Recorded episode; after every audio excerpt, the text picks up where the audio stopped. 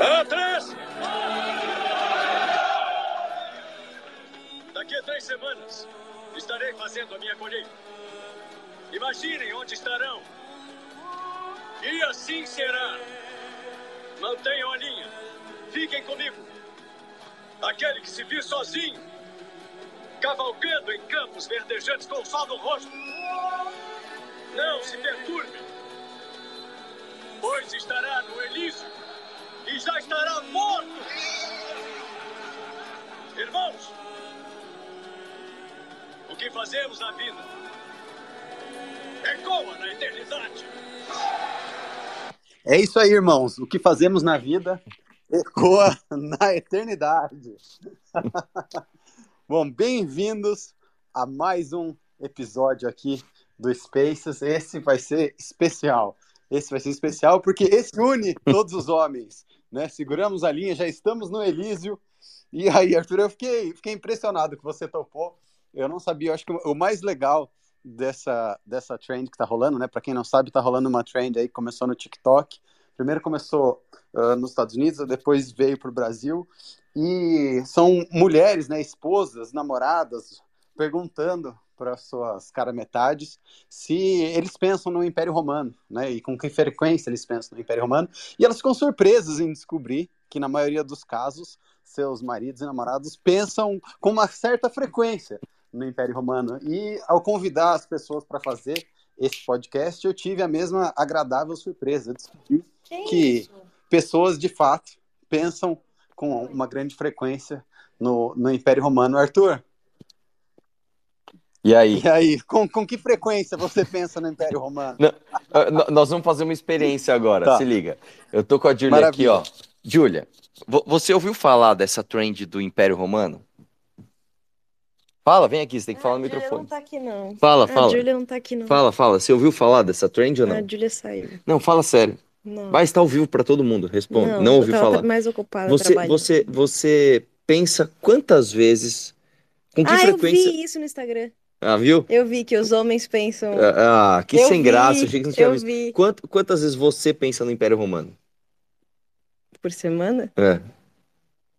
Nenhuma. Nem... Quantas vezes você acha que eu penso? Ah, só quando você assiste alguma coisa referente a isso. Aí você não. fica pensando nisso uma semana inteira. Eu penso no Império Romano, sei lá, umas duas ou três vezes por semana, com certeza. É sério? É sério. Eu achei que era assim. Né? Nossa, olha o que ela falou. Fala aqui, fala aqui.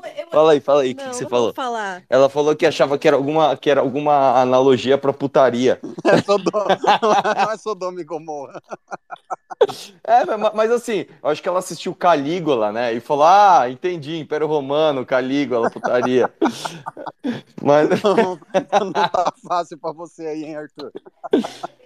Não, não, ela até. Agora ela tá aqui, é sério, é sério. Cara, você sabe que essa, essa, essa pergunta me foi feita ao vivo e eu não sabia o que era. Eu tava na live, aí o Pirajá me perguntou: Arthur, com que frequência você pensa no Império Romano? Aí ele falou assim, na verdade, você pensa no Império Romano todo dia? Aí eu, assim, espontaneamente respondi, cara, todo dia não, mas pelo menos uma vez por semana. Aí ele, sério? Eu falei, sério? Ele falou, é uma zoeira. Eu falei, não, mas eu penso, cara. Tipo, eu, eu realmente penso, e, e, e, o que acontece que eu acho que. É, é, é, vamos, vamos, fazer, vamos dar uma viajada. Acho que o Spaces é para isso, né? Para dar uma viajada, né? Exatamente. Então eu vou dar uma viajada no que, que, no que, que eu acho que acontece. Tá? Mas é para viajar de biga, tá? então tá. Olha só. É, é, eu, eu, pessoalmente penso no Império Romano porque eu aprendi a gostar de história depois de adulto, né? Para quem me conhece, me acompanha, sabe, eu sempre fui muito, muito, muito ruim de história.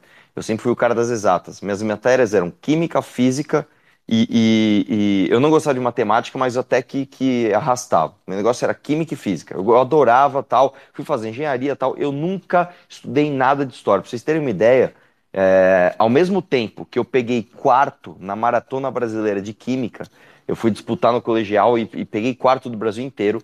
Eu tirei zero na FUVEST em, em, História. A primeira vez que eu prestei, eu tirei zero, velho. eu gabaritei Química e tirei zero em História. Eu odiava História, eu era muito ruim de História.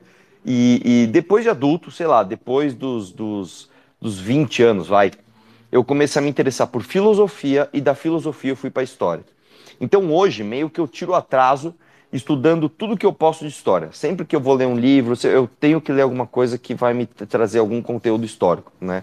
Então, é, é, pragmaticamente, meu, no, meu, no meu caso, como eu estou ligado à política, como eu fico correndo atrás de aprender história, é natural que eu pense no Império Romano com uma certa frequência. Mas por que, que eu acho que isso é uma coisa até relativamente comum para os homens ocidentais, principalmente? Né?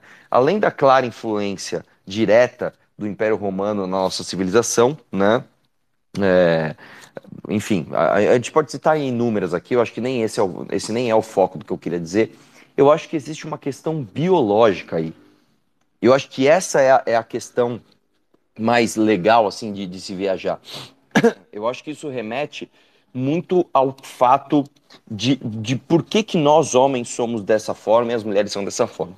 Então, eu vou trazer aqui algumas, algumas alguns fatos né, da diferença entre o homem e a mulher. E eu quero lembrar que, número um, é óbvio. E já vem que... a transfobia. Começou a transfobia. Não, mas cara, você, pô, aqui, é, aqui é aquele, aquele, é aquele terreno fértil para o cancelamento. Alguém da Choquei já está aqui, ó. Vai, vai, já, já grava, já grava. Mas o fato é o seguinte: duas coisas para a gente ter em mente. Número um, é, regras têm exceções. É óbvio que regras têm exceções, tá? Mas isso não uh, uh, acaba com a regra, muito pelo contrário. Se você tem uma norma, se você tem um padrão, é óbvio que você vai ter alguns pontos fora da curva, mas a curva existe. Segundo ponto, eu não estou fazendo juízo de valor se isso é bom, se isso é ruim, se isso é desejável, se isso é indesejável, mas o fato é o seguinte, tá? É, uma das diferenças principais entre homens e mulheres, tá? E isso vem. Aliás, eu vou fazer, eu vou fazer um, um, um, uma pergunta para você, Pedro. Você que é um cara que gosta dessas coisas, uma curiosidade. Qual que é a diferença entre todo indivíduo macho e todo indivíduo fêmea de todas as espécies? Ah, ou a frequência que eles pensam no Império Romano, com certeza. Muito boa essa. Mas fora essa, ah, inclu incluindo animais irracionais, peixes, mamíferos, quadrúpedes, tudo. Não, não sei, tem algumas, por exemplo, mas tem alguns desvios de norma, né? Se a gente pensar na, no nível de testosterona e agressividade, Sim. por exemplo, aí você tem Sim. o caso do, das hienas, onde a fêmea é mais agressiva e tem mais Sim. testosterona que o macho. Então... Até da própria gestação, você pega, por exemplo, o cavalo marinho, é o cavalo Exato. marinho macho que gesta a prole, né? Exato. Aí você fala, ah, já sei, mamas. Vou, não, vou, ó, vou arriscar aqui e falar que a diferença, como você uh, categorizou entre macho e fêmea, vou falar que a diferença é cromossômica. Muito boa, tá quase lá. O fato é o seguinte, cara, é, nem, nem ligado à amamentação, porque a amamentação também é uma questão exclusiva dos mamíferos. O, o, o fato é o seguinte, cara, é, os indivíduos machos de todas as espécies, absolutamente todas as espécies, eles têm as suas células provenientes de meiose, ou seja, as células reprodutivas, sempre muito menores e muito mais numerosas. No caso do ser humano não é diferente. O espermatozoide ele é infinitamente menor do que o óvulo e ele é infinitamente mais numeroso. Tá? De onde vem isso? Isso é uma coisa muito louca de se pensar. Isso vem do seguinte: quando você tinha a, a, a sopa primordial, vamos chamar assim, que era aquela sopa orgânica aqui no planeta Terra, e você começou a ter os primeiros replicadores, ou seja, os primeiros sinais de vida, aquelas moléculas que eram capazes de se replicar, o que, que você começou a ter? Você começou a ter uma competição por energia. E, e de, diversos tipos de moléculas replicadoras, as duas que se deram melhor foram as que ficaram muito grandes, aquelas que eram realmente muito grandes, difíceis de serem atacadas, difícil de se quebrarem, e as que eram muito pequenas, porque elas eram tão pequenas que elas não conseguiam se quebrar. E o que, que aconteceu que essa é a origem da vida sexuada na Terra?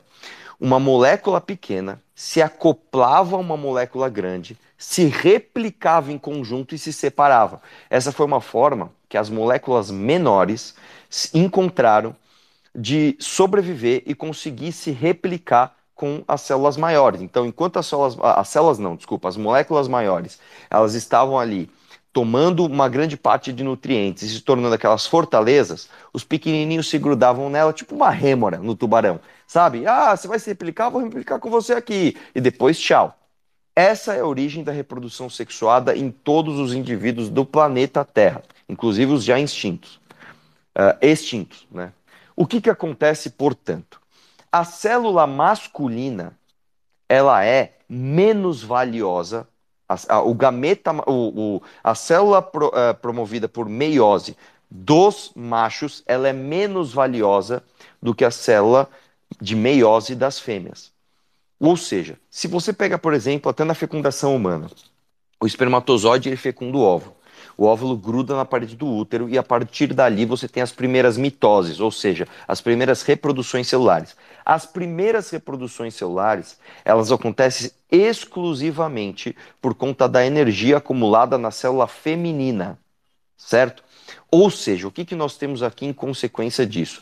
Nós temos uma maior variabilidade, né? Ah, variabilidade não, uma, uma maior valiosidade, ou seja, a célula feminina ela vale muito mais do que a célula masculina. Tá?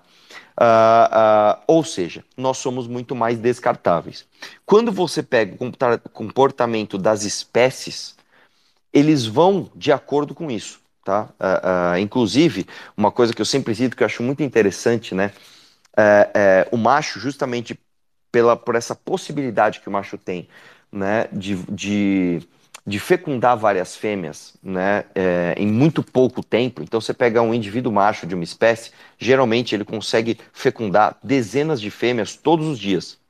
A fêmea não. A fêmea, geralmente, né, principalmente as fêmeas que têm. Aí tem um nome biológico para isso, que elas têm que gestar a sua prole pelo menos por um tempo, elas precisam ali é, de, um, de, um, de, um, de mais gasto de energia e tempo para que ela tenha a prole. Né? Arthur, Isso... me permita um parênteses rápido claro. em nome da honra masculina. Você está gerando um problema muito sério para todos os homens.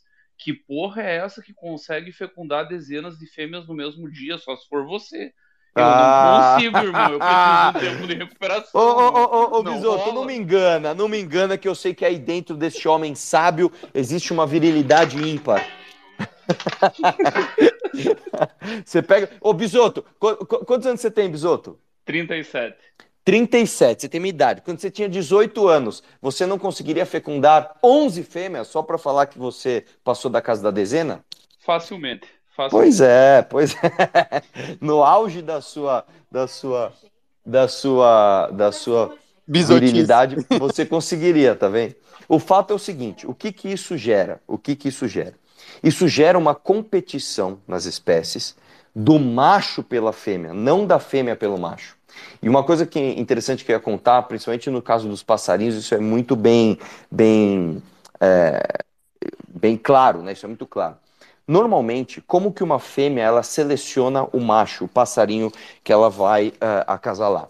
Ela faz com que o passarinho ele tenha de construir um ninho tão trabalhoso, mas tão trabalhoso, que seja pior para ele, em termos energéticos, em termos biológicos, ele fecundar a fêmea, abandonar a fêmea com um ovo e construir outro ninho, do que ele fecundar a fêmea, ajudar ela a chocar e levar comida e proteção para esse ninho. Né? No caso dos mamíferos, isso é ainda mais grave, porque a fêmea, além dela gestar, ela tem que amamentar. No caso dos primatas, isso é ainda mais grave, porque os primatas, por eles terem um cérebro muito bem desenvolvido, eles demoram muito, o, o, o, a prole demora muito para se tornar independente, sendo muito dependente, inclusive, da mãe durante muitos meses, ou seja, essa mãe ela vai ter que ficar dedicada a cuidar dessa prole, ela vai precisar da proteção e do auxílio do macho. Né? Portanto, é, em vista dessas diferenças biológicas, quando você pega na espécie humana, é, o homem, normalmente é ele que constrói as coisas. Então você precisa de alguém para construir uma casa. Você não espera que a mulher construa a casa, você espera que o homem construa a casa. Quem vai cuidar da casa? A fêmea. Portanto, normalmente, nas nossas sociedades, o papel de construção e proteção é do homem e o papel de cuidado com aquela comunidade é da mulher. Isso, cara, se vê inclusive, como eu falei, em diferenças biológicas evolutivas e uh, práticas do dia de hoje. Né? Uh, eu vi um estudo, inclusive, de um, de um, Ele não era necessariamente um oftalmologista, eu esqueci agora que área da medicina que ele atuava, e ele foi explicando. Eu esqueci o nome dele também, eu tinha separado para trazer aqui, mas esqueci o nome dele. Ele, ele, ele separou como o homem e a mulher, eles têm visões diferentes. A visão biologicamente falando do homem e da mulher é muito diferente. O homem, ele tem uma visão muito mais cônica, né? O homem, ele tem uma visão muito mais focada, portanto, ele tem uma visão muito propícia para entender dimensões espaciais e velocidade e, e, e, previsão, tipo, se ataca uma bolinha, a outra ataca, qual que vai bater na outra, ele tem essa visão muito aguçada e ele tem uma péssima visão de ambiente. O homem, por exemplo, entra numa sala, se a sala estiver desarrumada, ele nem percebe né?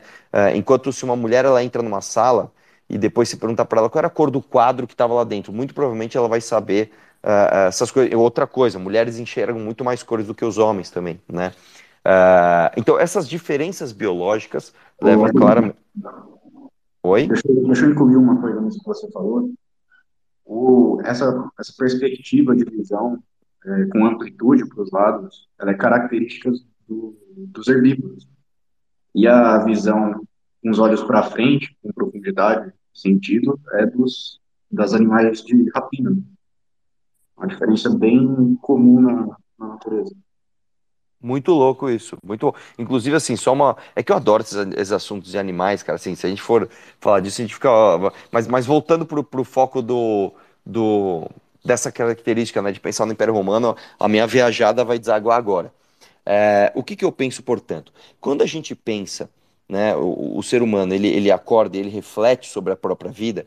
Se você pegar, por exemplo, as reflexões femininas, elas são muito ligadas ao care, ao cuidado, né? Então, ela sempre vai pensar. Uh, uh, no filho de alguém que chorou, numa menina que se frustrou com a expectativa de tal coisa, uh, em como ela pode mudar a vida das pessoas que estão ao redor dela de forma uh, bem humana empática mesmo.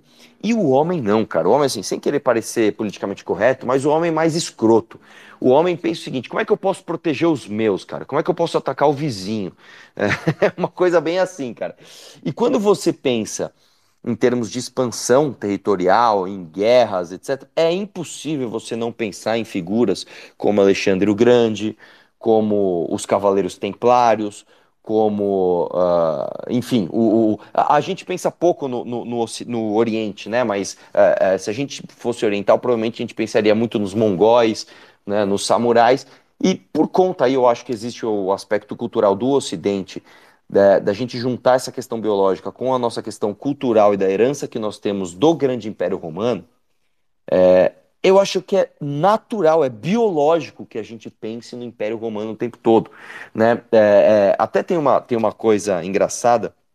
É, você sabe que a Paula Toller, uma vez, ela foi fazer uma música zoando os homens, né? Ela fez uma música chamada Garotos. E, é, essa música ela diz o seguinte: Garotos perdem tempo pensando em brinquedos e proteção, romances de estação, qualquer truque contra a emoção. Ela fez um, uma música zoando os garotos, né?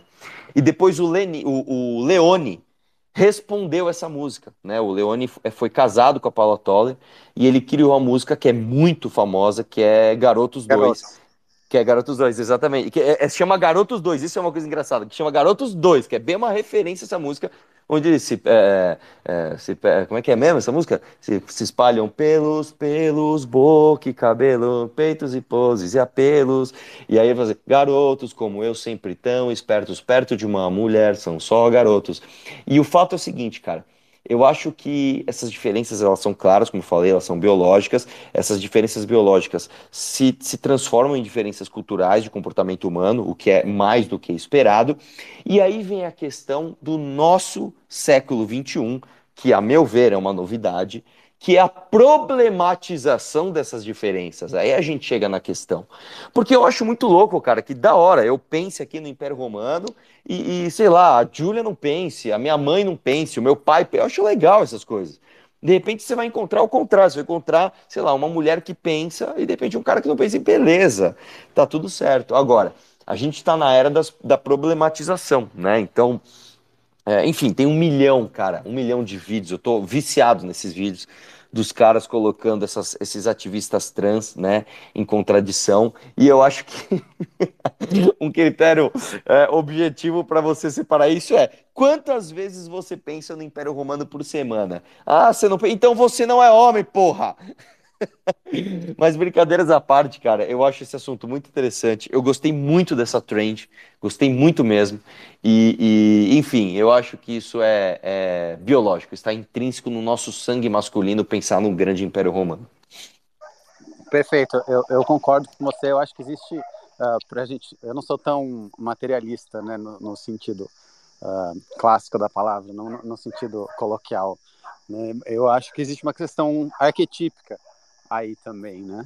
Uh, principalmente hoje, num mundo onde é cada vez mais proibitivo ser homem, você se transportar em pensamento para a glória do Império Romano onde homens de fato e não necessariamente a técnica dominavam o mundo, é uma coisa muito antecipador, uh, uh, emancipadora de homens que estão sendo cada vez mais castrados pelo presente.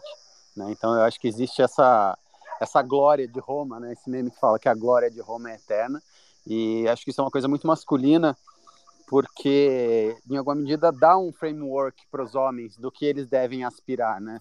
Um, um homem romano um ideal né, de homem, do homem romano arquetípico é muito mais masculino e funciona muito melhor como um norte para as pessoas poderem se orientar, para os homens poderem se orientar do que eles devem ser, como eles devem se comportar e como eles devem agir, do que o arquétipo do homem moderno, né, do homem de 2023 que é, usa linguagem neutra, enfim, tem um nível de testosterona menor do que o avô dele tinha, provavelmente está acima do peso e não vai conseguir conquistar muita glória na vida dele.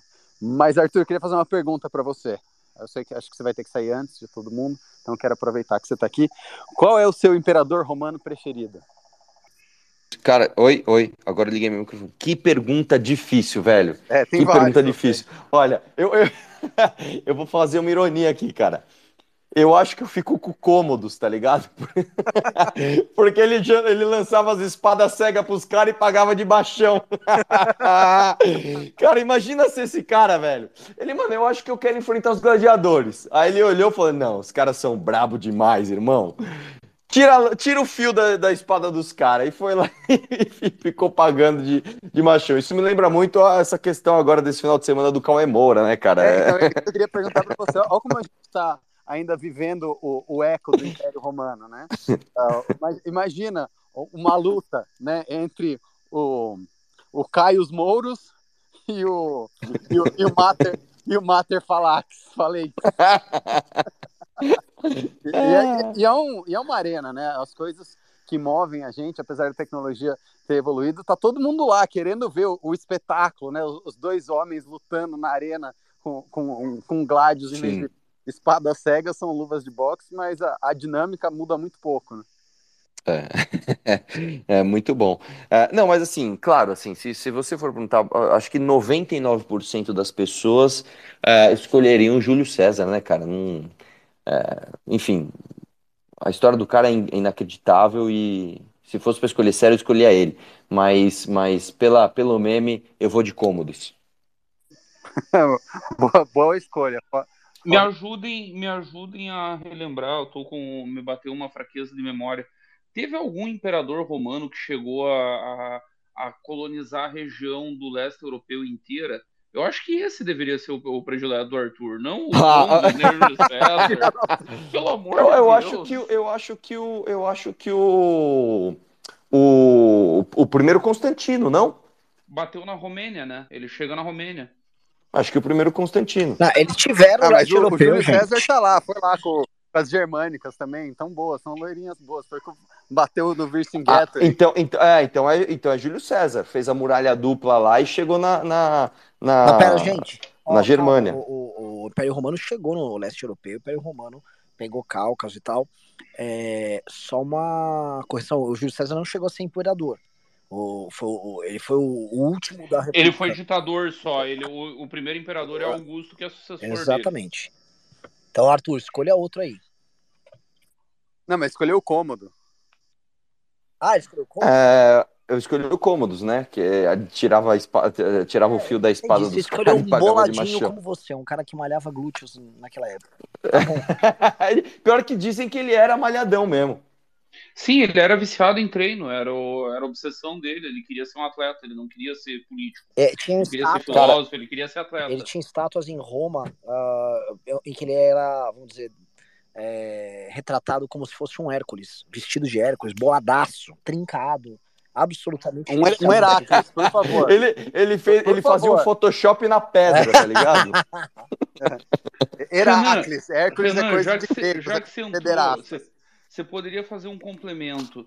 Tá, Roma chegou no leste europeu, mas Roma chegou a implementar algum supermercado no interior da Suécia?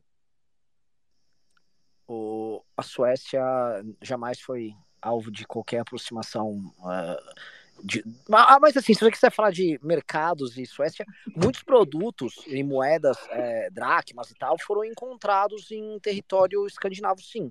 Ou seja, houve rotas de comércio que levavam eh, homens audazes, de po... morenos, de cabelo preto e povos do sul a comercializar com esses, esses animais do norte. Eram homens que tinham cabelo, né? Sim, sim. Co como muitos aqui.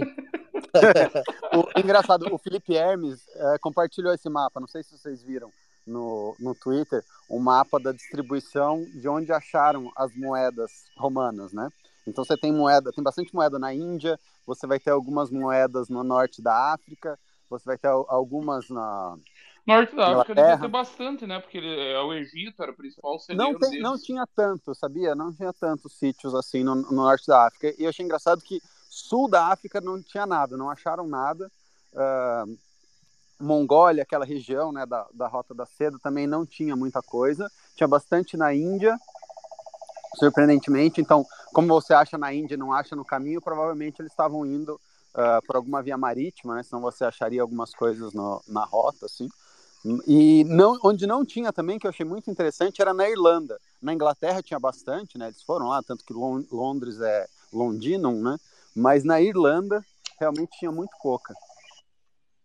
É, eles nunca foram parar lá, lá, na Irlanda, eles pararam na muralha de Adriano ali na, na no meio ali do da Inglaterra. Mas uh, na Índia era o seguinte, havia uma rota de comércio muito poderosa envolvendo Índia e Roma era um comércio por barco, né? Um comércio marítimo que partia ali do Egito, uh, ia para lá e de lá eles voltavam com mercadorias uh, pelo Mediterrâneo para Roma. Havia uma troca muito intensa. Tanto que se comentava, existem relatos que o, tipo, a grande parte do nosso dinheiro, a gente ganha dinheiro, ganha as guerras e nós vamos gastar com produtos de luxo vindo da Índia e especiarias, etc. Que é uma verdade. Só que Roma vendia muito para lá também. Né? Roma produtos à base de vidro, produtos à base de metal e tal, Roma vendia demais para os indianos. E outra coisa que eu achei interessante é que virou moda né, entre os indianos daquela época, as mulheres usarem as moedas romanas nas joias. Então você tem, eles acham um monte de colar e pulseira com dracmas romanos nas joias, era símbolo de status. Eles não, não usavam como dinheiro, só usavam como adorno. Mas o, vou aproveitar que você está aqui, Renan, por que, que você acha que existe essa. O, o Arthur deu uma explicação biológica, não sei se você chegou a assistir, mas por que, que você acha que existe essa comunhão dos homens pensarem a respeito do Império Romano com tanta frequência e por que, que você acha que isso é tão surpreendente para as mulheres? Eu acompanhei o meme e acabei vendo as discussões dos Estados Unidos sobre isso, porque no fundo isso é uma discussão americana. Quem uh, vê o vídeo que a Amanda Vetorazzo gravou em São Paulo, questionando para os caras, você pensa no Império Romano? acho que nenhum cara respondeu que pensava, acho que talvez um. É, porque basicamente uma parte da população talvez nem saiba o que, que seja o Império Romano, infelizmente. Né? Ainda que o Brasil seja muito um filho dos romanos, não só pela língua, não só pelo direito, não só pelas instituições, mas pela uma trajetória histórica uh, no, no, sul da Europa. Né? É, mas assim, o que eu, o que eu vejo, né? o Império Romano, se for pegar qualquer coisa que houve no Ocidente, ele é a instituição em que basicamente todo mundo tentou de alguma maneira se colocar como sucessor. Carlos Magno tentou ser sucessor, o Império Romano do Oriente, a gente pode falar que foi talvez sucessor, os russos tentaram ser sucessores. Puta que pariu, um cachorro aqui tá foda. Cuidado, hein? É. Não, esse, esse Space não poderia estar melhor. O Pedro com um som ambiente total rural, que lembra, sei lá, a periferia do Império Romano e os agricultores que produziam comida para mandar para Roma. Eu tô aqui na Trácia. E o Renan com um cachorro em volta, o que também não, não tem nada mais romano do que os cachorros. Aliás, um dos meus sonhos de consumo desde criança é ter um cane corso. Eu não tenho porque não dá para ter um cane corso num apartamento de cidade. E, e, eu, eu acho que o cachorro voltou ao normal aqui. É, basicamente, assim, né? É, o que que eu, o que que eu todo mundo já tentou ser sucessor do Império Romano. Existem inúmeras uh, tentativas de associação direta ou indireta com, com os romanos. Houve depois tentativas imperiais. Houve o famoso Império Romano Germânico, né? É, que foi uma, vamos dizer, uma tentativa meio engraçada, mas ele nunca conseguiu essa afirmação real. Tinham os imperadores, né? Inclusive o último descendente direto dos imperadores uh, romanos germânicos, né? Ele morreu em 2011, se eu não me engano. Foi o, o último, se a gente acreditar que essa é a linhagem que merece a continuidade, seria ele o último, né? Já passou pelo Carlos V na Espanha, já teve gente da Europa toda que acabou ocupando essa posição de imperador do Sacro Império Romano. Uh, então, mas isso é um resquício, né? O, o que sobrou muito, assim, em termos institucionais, em termos arquetípicos, em termos arquitetônicos, em termos culturais, Roma basicamente é, é a base institucional daquilo que a gente chama de Ocidente. É, e nos Estados Unidos, eu tenho que fazer esse recorte aqui do Brasil, né? Nos Estados Unidos, isso é especialmente poderoso, porque é, os, a, quase que a totalidade dos principais prédios públicos americanos são com inspiração clássica. Uh, os Estados Unidos não escondem uma tentativa de, de inspiração institucional em Roma, uh, até o nome dos prédios, tipo Capitólio, Uh, os Estados Unidos, uh, ainda que eles sigam o common law, não sigam o direito romano, eles institucionalmente eles imitam em grande medida a perspectiva imperial romana. Uh, os Estados Unidos, como produtores de cultura pop, imprimiram a visão que nós temos no século 20 e 21 do que foi Roma, do que foi a República Romana, do que foi o Império Romano. tanto que a gente tem essa perspectiva através de séries e filmes norte-americanos, e a gente teve uma série de de produções que foram pop nos últimos 20 anos, que plasmaram isso na cabeça das pessoas, em especial nos americanos. Só que aí entra a questão, acho que é arquetípica, que acho que o Pedro estava puxando, que acho que é coisa interessante. Porque as mulheres perguntaram lá para os caras, né? Ah, quanto, quanto que você pensa no Império Romano? E vamos pegar quem foram os caras muito alvo disso aí. Em geral, né, eu, isso eu vi de comentaristas nos Estados Unidos, geral, homens em geral brancos, lá, né? Via de regra, é, se não todos, mas em grande parte, eleitores republicanos. São pessoas que veem Roma, vamos dizer, uma referência de um Estado ou uma organização social com um propósito expansivo, é, que imprime uma determinada ordem baseada no exercício da força, porém com justiça, que eles são capazes de se identificar, e talvez porque eles não mais se identifiquem com a República Americana, que cada vez mais os americanos começam a se perceber alienígenas no próprio país é um problema que a gente discutiu muito aqui, enfim.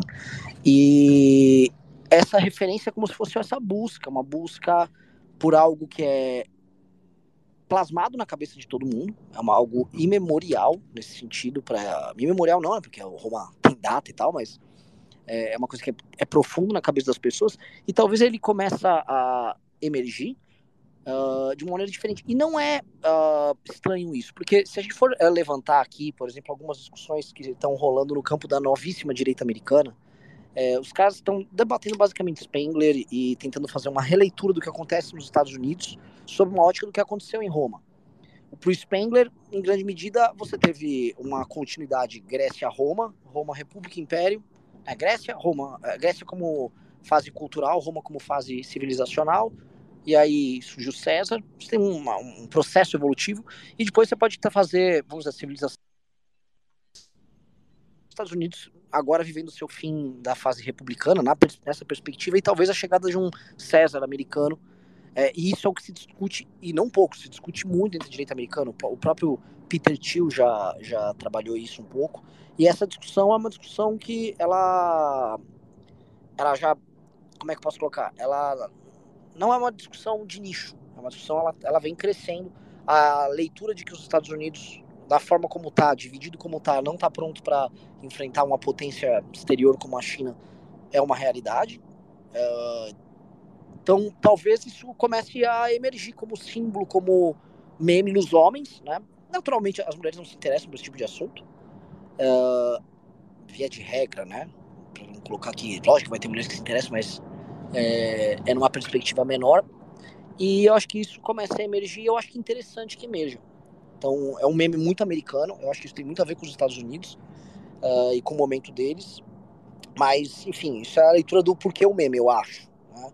Aí acho que a gente for falar de Roma aí, eu passo a bola pra galera. Que eu vou dando outros pitacos. Perguntar pro, pro russo que tá, tá lendo Spengler loucamente, tá, tá devorando Spengler. Um, que, que você acha? Tá, tá essa leitura mesmo? Spengler faz essa leitura? Como é que você tá vendo? É, com certeza, tem, tem parte disso. Né? O Kurt Yarvin, o Michael Anton, tantos outros nomes dessa nova direita, que não é uma nova direita é, uníssona, mas ela tem alguma uma convergência que é o fato de que o regime atual ele não dá conta de levar o, os Estados Unidos para sua seu destino. Né? Eu acho que essa questão do destino é o, o mais importante, é o ponto central aqui.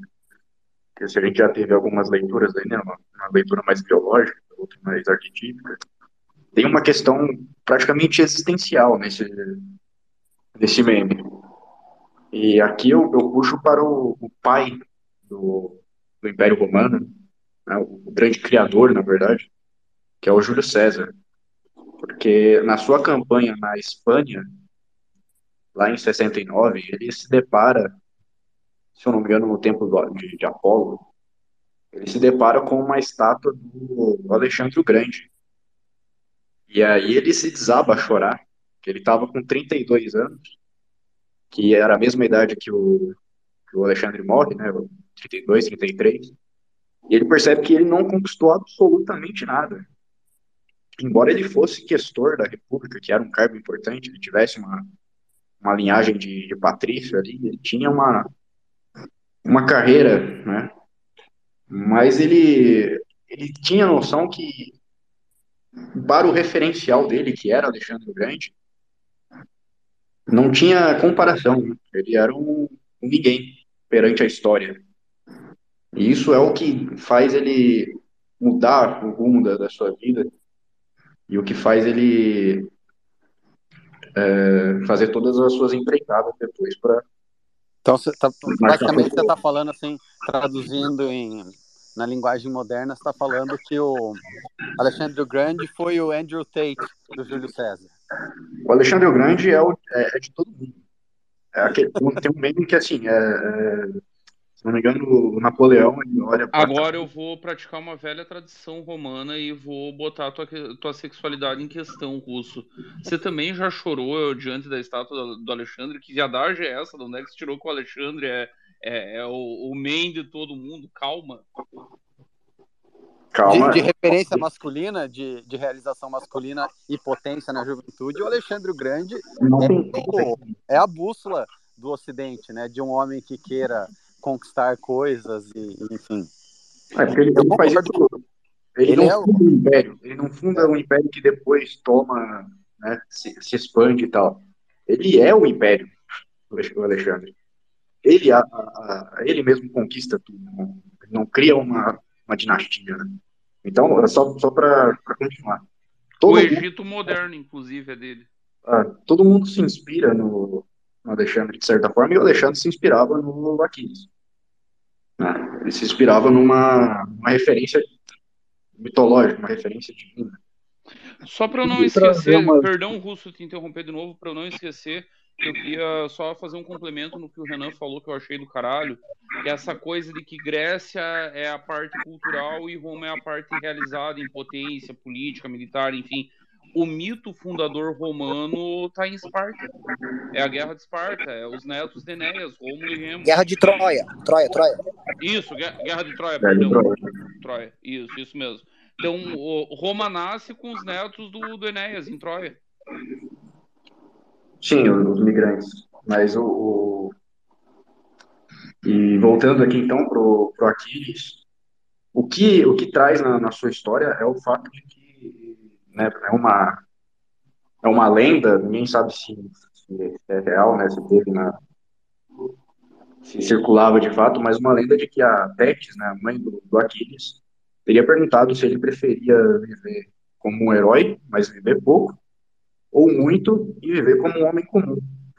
Então, isso é, eu acho que é uma escolha que, que diferencia, e quem pensa no Império Romano está pensando na, na busca pela glória, que já não é mais permitida, de fato, ao homem. O homem ele começa a perder não só o referencial, tanto que você vê que, como o Renan citou, num local menos educado, menos conhecedor da história, esse referencial já se perdeu, já não tem. As pessoas já nem, nem não pensam no Império Romano porque eles não sabem. Mas há uh, um refúgio ali de pessoas que, que pensam nisso, porque o homem, ele em si, na sua existência, ele é impelido a um objetivo. E nós fomos traídos porque tiraram da gente esse, esse objetivo. Para citar um mais moderno aqui, dá para citar o Napoleão, é, ironicamente, antes da sua empreitada na, na Rússia, ele diz o seguinte: Sinto-me impelido em direção a um objetivo que ignoro. No momento em que tiver alcançado e já não for mais necessário, bastará um átomo para me esmagar. Contudo, até então, nada poderá contra mim a totalidade das forças humanas. Então, o que ele está dizendo aqui? Ele está dizendo que, independente de qualquer coisa que aconteça na, na, na realidade, com as forças dos homens, ele tem o seu destino. Ele tem algo a cumprir. E o homem moderno, ele parece o, o personagem principal do Taxi Driver? Que ele não encontra ali um destino, ele está inteiramente em busca de uma redenção. Assim como o Fausto de Goethe também está em busca de, de, redenção, o homem moderno ele está nessa procura. Então, pensar nesse referencial faz parte de idealizar uma tentativa de é, conseguir alguma glória. Né? Todo, toda a técnica, técnica moderna, ela tenta, de certa forma, dar uma, uma pílulazinha de glória ali para o homem, seja, seja nos jogos, seja né, nas, nas, competições, nos jogos eletrônicos. Só que é um negócio que ele não, não é uma glória absoluta. Né? É um simulacro. Né? É, é sempre uma simulação que é cíclica, né? Você sempre vai precisar de mais, você sempre vai precisar estar tá dosando novamente e repetindo o, o mesmo processo para tentar preencher esse desejo, essa ambição. O homem, como o Arthur estava falando, ele se diferencia na sua visão, e essa diferença de visão, como o Spengler fala no, no Homem a Técnica, é a, o que diferencia o, a besta de rapina para o animal que é a presa. Porque o homem, ele tem essa tendência expansionista de fato, ele tem essa tendência de querer dominar, ele tem essa tendência de, de querer ter o seu, né? De sobrepujar, de subjugar a natureza, de se colocar acima. Então, ele está sempre em busca desse, desse objetivo, desse expansionismo, dessa vontade de poder. Então, quando uh, o homem moderno ele é colocado na situação de total né, é, ociosidade, como um animal dócil, ele está indo contra a sua natureza. Então, ou ele, ele satisfaz isso com pequenas dosagens de, de glória, ou ele, ele fica maluco, não, ele não, não consegue. Né? Que aí o homem, nesse sentido, ele só tem dois caminhos: ou ele, ou ele tenta realmente conseguir a glória, ou ele vai para a religião, né? ele vai para a SESI, para a emancipação religiosa. Posso trazer umas comparações literárias aí? Podem me ouvir? Claro, tá funcionando, manda ver. A primeira coisa que me surgiu na cabeça quando veio essa pergunta foi aquele personagem Alex, do Laranja Mecânica. Não sei se se recordam, mas quando o Alex é preso em Laranja Mecânica, ele fica fantasiando a respeito do Império Romano sem parar, porque, segundo ele, era um tempo no qual o sadismo era permitido aos legionários. Uh, e assim que ele fica. Ele, ele açoita Jesus, no caso, né? É, é um ótimo personagem. Uh, mas essa sua comparação, Russo, com uh, o Complexo de Napoleão me lembrou de dois livros muito importantes. ali no final do século XIX, né, depois do enorme consequências históricas dos atos de Napoleão, os russos ficam muito complexados com aquilo. e surgem dois livros para responder à indagação de se tamanhos são os atos de alguém que esses atos podem ser considerados para além do bem e do mal, para além da, da moral. Uh, que seria, ou seja, os atos de uma figura de tamanha impressão como Napoleão poderiam ser justificados, mesmo que eles fossem contrários à moral, contrários ao bem, etc, etc. E aí surgiu o Crime e Castigo de Dostoiévski, no qual ele coloca esta realidade sobre a perspectiva de um único personagem, que é o drama do Raskolnikov, que começa a justificar que o assassinato da velha seria legítimo, porque afinal de contas ele se daria para um bem maior, para consequências maiores vindouras, assim como seriam os atos de Napoleão, mesmo quando eles culminassem em homicídio. E o outro livro muito clássico do período também, o Paz e Guerra, do Tolstói, que é um ataque aos historiadores, porque o Tolstói uh, entendia que você narrar a história a partir da perspectiva dos grandes conquistadores não era uma história real, era uma, uma história muito distante da realidade, que a história era realizada por milhares e milhares e milhares de homens comuns que, através da comunhão dos seus atos, é que fazem realmente com que a história se mova. E a tentativa do Guerra e Paz é isso, é tentar narrar a construção desse período da história russa, é claro, das invasões napoleônicas, não sob a perspectiva dos conquistadores, mas a perspectiva de homens mais ou menos comuns ali envoltos naquela grande narrativa daquele grande período. E aí eu acho que assim, o homem brasileiro, para concluir, ele não pensa nem no Império Romano, nem sequer no Império Brasileiro, que também houve e que é muito ignorado pela população brasileira, porque ele vive dentro da perspectiva de que a história brasileira não tem nenhum local no passado que fosse glorioso. E isso em grande parte por causa da tentativa dos historiadores marxistas de refazer a história do Brasil como se em algum ponto da década de 60, 70, sei lá, da fundação do Partido dos Trabalhadores ou qualquer ponto arbitrário, fosse o momento da realização da consciência proletária e agora o momento do avanço. E tudo anteriormente seria descartado. Uh, então, como não há no consciente coletivo brasileiro a ideia de um passado glorioso, talvez no máximo a ideia do passado ufanista dos militares, de 64, então não há essa, essa recorrência. Eu acho que é por isso que esse meme não tem esse poder aqui no Brasil, nem sequer com relação aos nossos memes que poderiam ser originários, como por exemplo o Império Brasileiro, que vai lá, teve a sua glória. Esse é o meu ponto. Aí cutucou, cutucou o mito brasileiro do Bisoto aí. Eu sei que ele tá se, tá se remoendo lá por dentro. A gente fez um, um outro Spaces do, sobre tancar o Bostil, né? Se era possível ou não tancar o Bostil. O Bisoto fez uma excelente exposição sobre a, a continuidade templária do, do Brasil enquanto mito. E, e nesse sentido é, é, romano também, né? A nossa. A Vou. Nossa... Tava aqui escutando o Ian e é. concordando é. em tudo com ele, Pedro. Hum, não me remoí. É, escutei com tristeza. Não se briga com os fatos. É, eu, do ponto de vista prático, da política prática, eu sou muito pragmático. Eu acho que se nós queremos botar de novo os mitos que eu quero botar de pé, antes nós temos que partir da constatação da realidade. E a realidade foi perfeitamente descrita pelo Ian. Nós não conhecemos o nosso passado, nós não sabemos que houve o Império Brasileiro. O, eu ouvi o Renan, eu estava pensando nisso desde que o Renan falava. Ah, isso é uma coisa muito americana, os americanos tentam reproduzir Roma. E eu estava pensando comigo aqui sozinho o quanto isso é ridículo. Porque, veja, os americanos são herdeiros da Britânia. A Britânia brigou com Roma a vida inteira e nunca se deixou ser dominada. Tipo, era nêmesis de Roma. Não, não há qualquer continuidade histórica. Mas como a Britânia. Ô, ô Bisotão, só um pontinho aí. Dominou sim e dominou bastante, viu? É. Tá, Roma o dominou. Adriano, o muro de Adriano nunca caiu. Mas, mas pra cima, né? Foi um muro construído por, por eles, pelos romanos, para segurar os, os celtos, mas o, o território da Britânia Londinium foi fundada por eles. É, era deles. Eles, inclusive, botaram soldados sármatas lá, botou soldados de todo o império. Não, como, como que é o nome daquela rainha guerreira deles, que tinha, sei lá, 10 a Búdica, mil soldados? Búdica, mas é, é, tomou um pau. Tomou é, um pau é, de uma legião romana mais ou menos, pequenininha. Ela foi lá com, sei lá, 10 mil homens contra mil e apanhou ainda. O problema foi com os germânicos, mas o, os ingleses foram tomados lá. Tá, mas assim, vamos. Do, do, ponto de vista factual, vocês estão corretos. Do ponto de vista mitológico da nação britânica, pergunta lá na, na Britânia hoje se eles se veem como herdeiros de, de Roma. Não é, eles se veem como os herdeiros dos caras que resistiram a Roma. É um pouco, tem um pouco disso também em Portugal, na história portuguesa.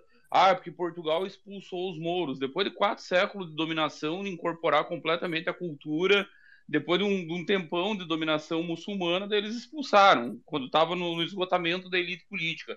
não foi nem propriamente uma expulsão dos mouros, foi muito mais uma revolução interna. Então, a Britânia tem isso, mitologicamente, ela não se vê como Roma. Mas a América quer ser Roma. E eles não têm a legitimidade para ser Roma de ter sido uma parte legal do Império. Não foi. A parte legal do Império está na Itália, está na Espanha, está em Portugal, está na Igreja Católica. Eles não são católicos. É um país protestante. Se Roma vive hoje ainda, aliás, existe um César hoje, né? Isso é um fato no Ocidente, não no Oriente. O César despacha direto de Roma. Tem um belíssimo espaço lá, aparece no balcão de vez em quando, dá uma bênção para a galera. Atualmente ele responde pelo nome de Francisco I. É o primeiro da linhagem dos Francisco na, na história da, da Roma moderna, da Roma sobrevivente. Voltando ao Brasil, o diagnóstico do Ian está certíssimo. E nos falta o inconsciente coletivo glorioso. É por isso que nós não pensamos em Roma. Porque nós não sabemos dos templários, que já são um fruto distante do Império. O, os templários é uma encarnação tardia, póstuma, inclusive, porque o Império já tinha ido, Roma já tinha ido para o espaço, mas ele reencarna dentro da igreja e é uma última encarnação gloriosa, se pensar em termos militares expansionistas, da velha Roma Ocidental que é um movimento militar que vai tomar todo o Oriente Médio, que vai criar rotas comerciais, que vai criar os bancos modernamente, na forma moderna como nós os conhecemos, e que por fim vai dar em Portugal, na famosa na Ordem de Cristo, e vai chegar aqui no Brasil e fundar o Brasil. Mas o brasileiro médio não sabe disso, isso não é ensinado nas escolas. Tá se... O troço é tão bizarro com esses historiadores marxistas que eu estou que está se querendo reescrever uma história em que os nossos colonizadores, que o Pedro Álvares Cabral, os portugueses em geral, a turma que chegou aqui, eles são cópias, é um Ctrl-C, Ctrl-V do colonizador britânico nos Estados Unidos. O que, que o colonizador britânico fez nos Estados Unidos? Genocídio, porque não estava no DNA daquele povo se misturar, criar uma raça mestiça, criar um outro tipo de povo. Isso sim é um DNA romano. Roma era um império mestiço. Roma traz gente de tudo quanto é lugar do mundo e amalgama essa gente com uma cultura. O, os britânicos nunca foram isso. É um povo fechado, é um povo fechado em si, que não se mistura com ninguém, que tem aversão ao diferente. Então eles vão chegar nos Estados Unidos, eles matam os índios. Eles exterminam os índios por completo. Eles levam escravos para os Estados Unidos para trabalhar em lavoura e não surge uma raça mestiça. Eu acho muito engraçado quando eu ouço falar em estupro em massa nos Estados Unidos das escravas, porque tá, mas que tipo de estupro foi esse que não gerou nenhum mulatinho? Não existem mulatos nos Estados Unidos. O que tem de mestiço hoje lá é fruto de imigração latina. Não é fruto do, do povo americano miscigenado entre anglo-saxões brancos, protestantes e, e o povo local, ou escravos ou índios. Isso simplesmente não existiu. É o contrário do que rola no Brasil. Alguém sabe disso? Não, porque agora o negócio é identitarismo, é dizer que nós somos uma cópia dos Estados Unidos, que branco é branco, preto é preto. Não pode-se mais usar termos é, relacionados à miscigenação. Não sei quem foi o imbecil que tirou. Não pode mais falar mameluco? Não, não, não, é feio. Mulato foi tirado de mula. Você só chama mulato de mulato porque é uma referência às mulas. Ai, ai. Mameluco tem alguma coisa com loucura, eu já li também. É alguma ah, é? coisa é? que eles são loucos. Uhum. Nossa, eu, eu adorava, eu achava muito sonoro mameluco na, na escola. Eu adorei. Cafu, eu, Cafuso eu, também, Cafuso era muito bom. Cafuso é do caralho, eu adorei decorar isso, era uma das minhas coisas prediletas na escola, foi decorar o que, que era cada coisa, o índio com negro, o negro com branco. Eu tava lembrando do Cafu no Cafuso, que era mais ou menos na mesma época, eu tava na escola. Mas eu, deixa eu jogar uma. Agora eu, agora eu vou dividir o grupo. Vou jogar uma provocação aqui. Vou começar com o Renan e depois com o Russo. Ele tá como listener aqui, deixa eu convidar ele de novo. Mas uh, falar dessa questão arquetípica, porque eu tenho uma suspeita, queria ouvir a, a opinião de vocês. Essa, esse papel né, uh, histórico do homem enquanto conquistador e enquanto uh, criatura expansionista que subjuga a natureza e se planta na história, me parece uma visão muito uh, pagã, né, de um homem pagão.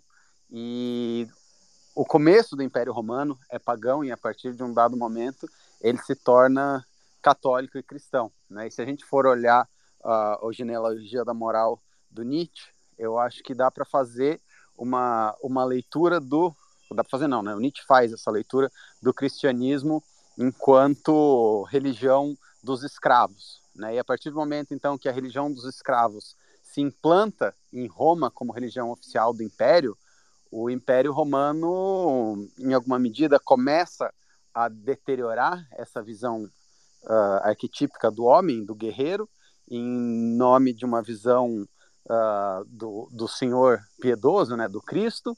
Ou vocês acham que isso não tem nada a ver? A, a glória de Roma continua intacta e eterna?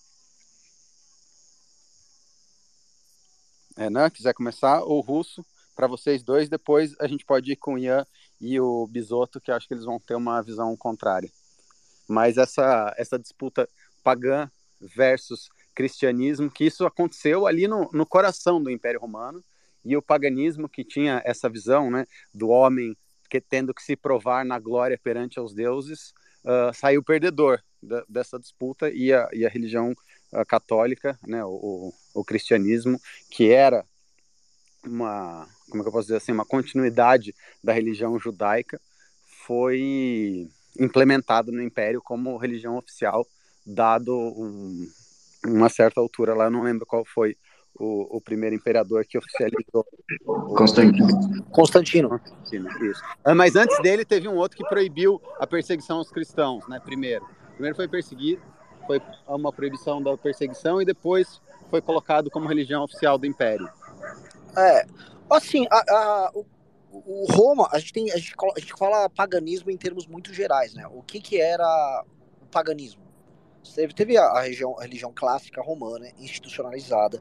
Você teve nas franjas do império, você tinha misturas eh, de divindades diferentes que iam criando panteões. Isso era muito comum nas religiões da antiguidade, nas religiões politeístas da antiguidade.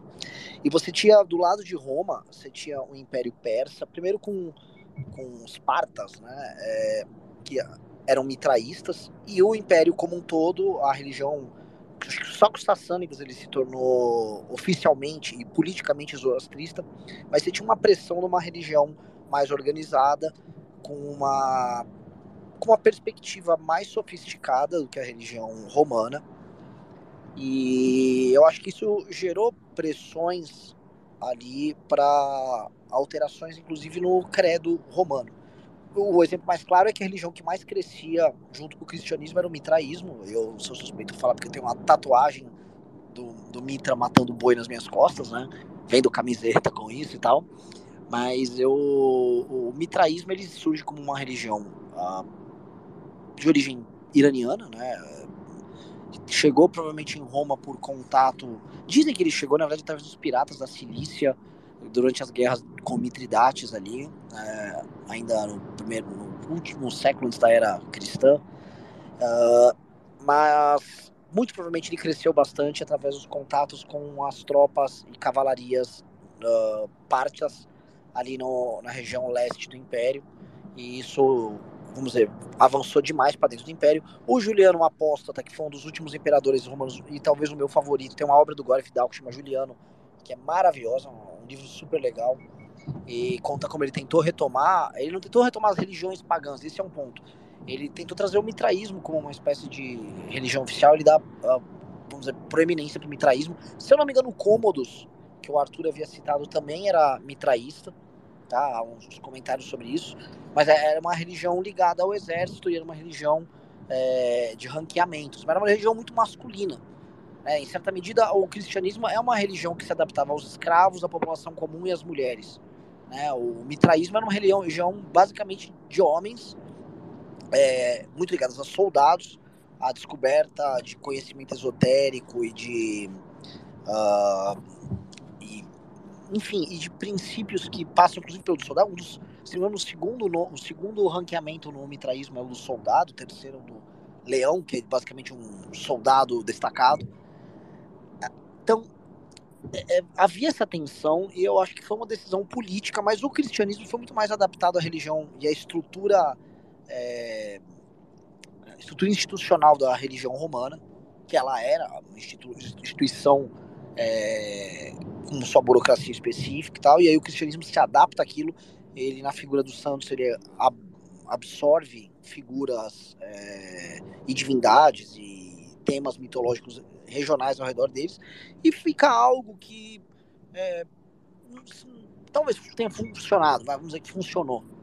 É, se eu, no, ao longo do tempo a Igreja Católica ela se manteve como isso, se o cristianismo. Aí eu indo pro Nietzsche, né? Se o cristianismo tornou, tirou essa perspectiva, é, é essa vontade de potência, de poder do homem ocidente e tal, aí uma pergunta que eu não sei responder, eu não tenho essa pretensão, mas eu acho que o que tem hoje é realmente um.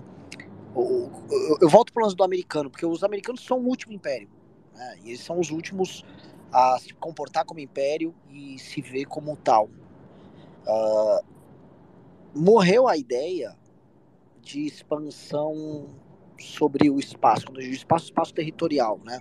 A gente tinha falado do Alexandre aqui, o Russo citou um exemplo do Napoleão, porque no fundo a, a, o que tem a ver com a alma do talvez do homem no Ocidente é a ideia de expansão e expansão territorial, a expansão sobre o espaço. E o Alexandre fazia isso. O Alexandre achava que a borda do mundo estava ali perto dos Himalaias, né? É, o próprio Aristóteles também acreditava que o mundo terminava mais ou menos por ali, você talvez caísse ali depois da borda. É, o, essa vontade do Alexandre, o Alexandre conquistou primeiro os persas numa guerra que era de defesa, era um ataque defensivo, mas depois ele falou: Quer saber, eu vou para cima. E ele começou a tocar uma gigantesca aventura que o Alexandre fez, que é a coisa mais sensacional. É como se fosse uma aventura de mais de uma década rodando pelos lugares uh, em que havia o Império Persa, depois foi parar na Índia, mas ele teve que ir na Báctria, ele liderava praticamente todas as batalhas dele. Então, esse espírito de expansão territorial é, e de alcance, é, é, acho que essa é a característica. Eu, quando o Russo citou o lance do Napoleão, é muito a ver com isso. Só que hoje a gente vive num mundo em que não existe mais desconhecido, não existe mais uma floresta inabitada, não existe praticamente nada se bravar, e além do espaço sideral. Né? Por isso que falam muito do Elon Musk, que, que tentando puxar essa, dizer, essa energia que está reprimida hoje. Então, na prática, restou a gente ficar consumindo igual uns bostas, né? E eu acho que isso que pro americano que tá no último resquício daquilo que a gente possa falar de visão imperial, ele, ele se depara com esse drama. Porque como se ele estivesse estacionado na história. Posso prosseguir? Claro.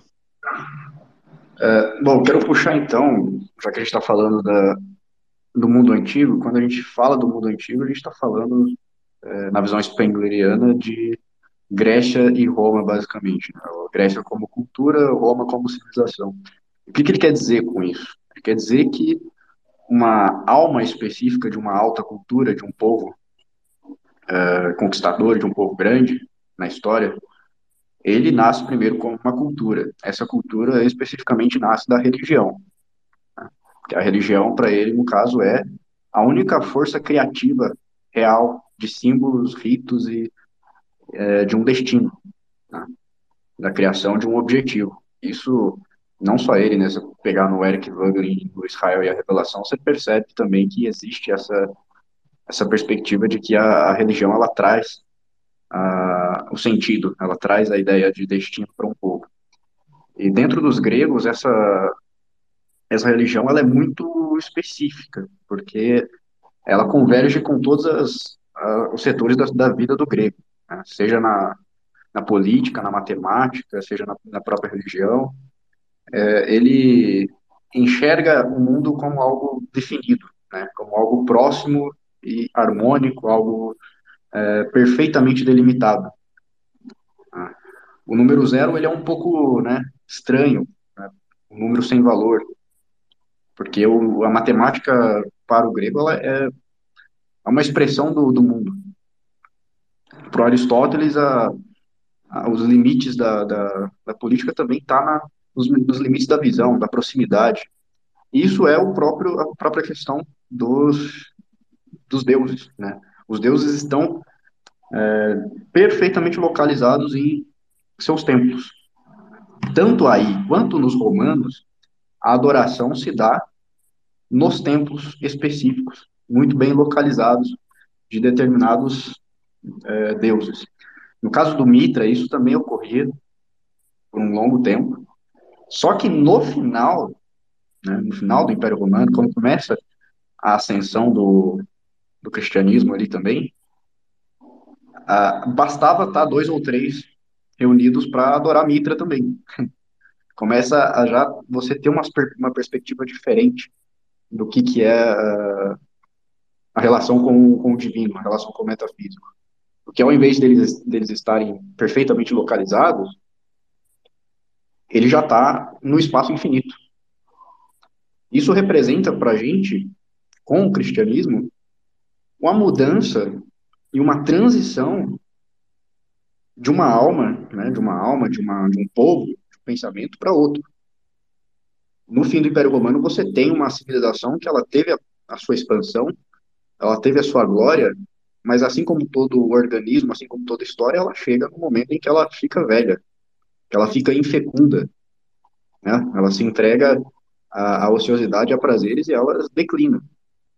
Então, o cristianismo, eu não acredito que ele traga é, exatamente a ideia da mentalidade escravista. Eu acho que ele traz uma perspectiva de uma nova alma, de um novo, de um novo ciclo, né? que o Spengler vai definir como o ciclo faustiano.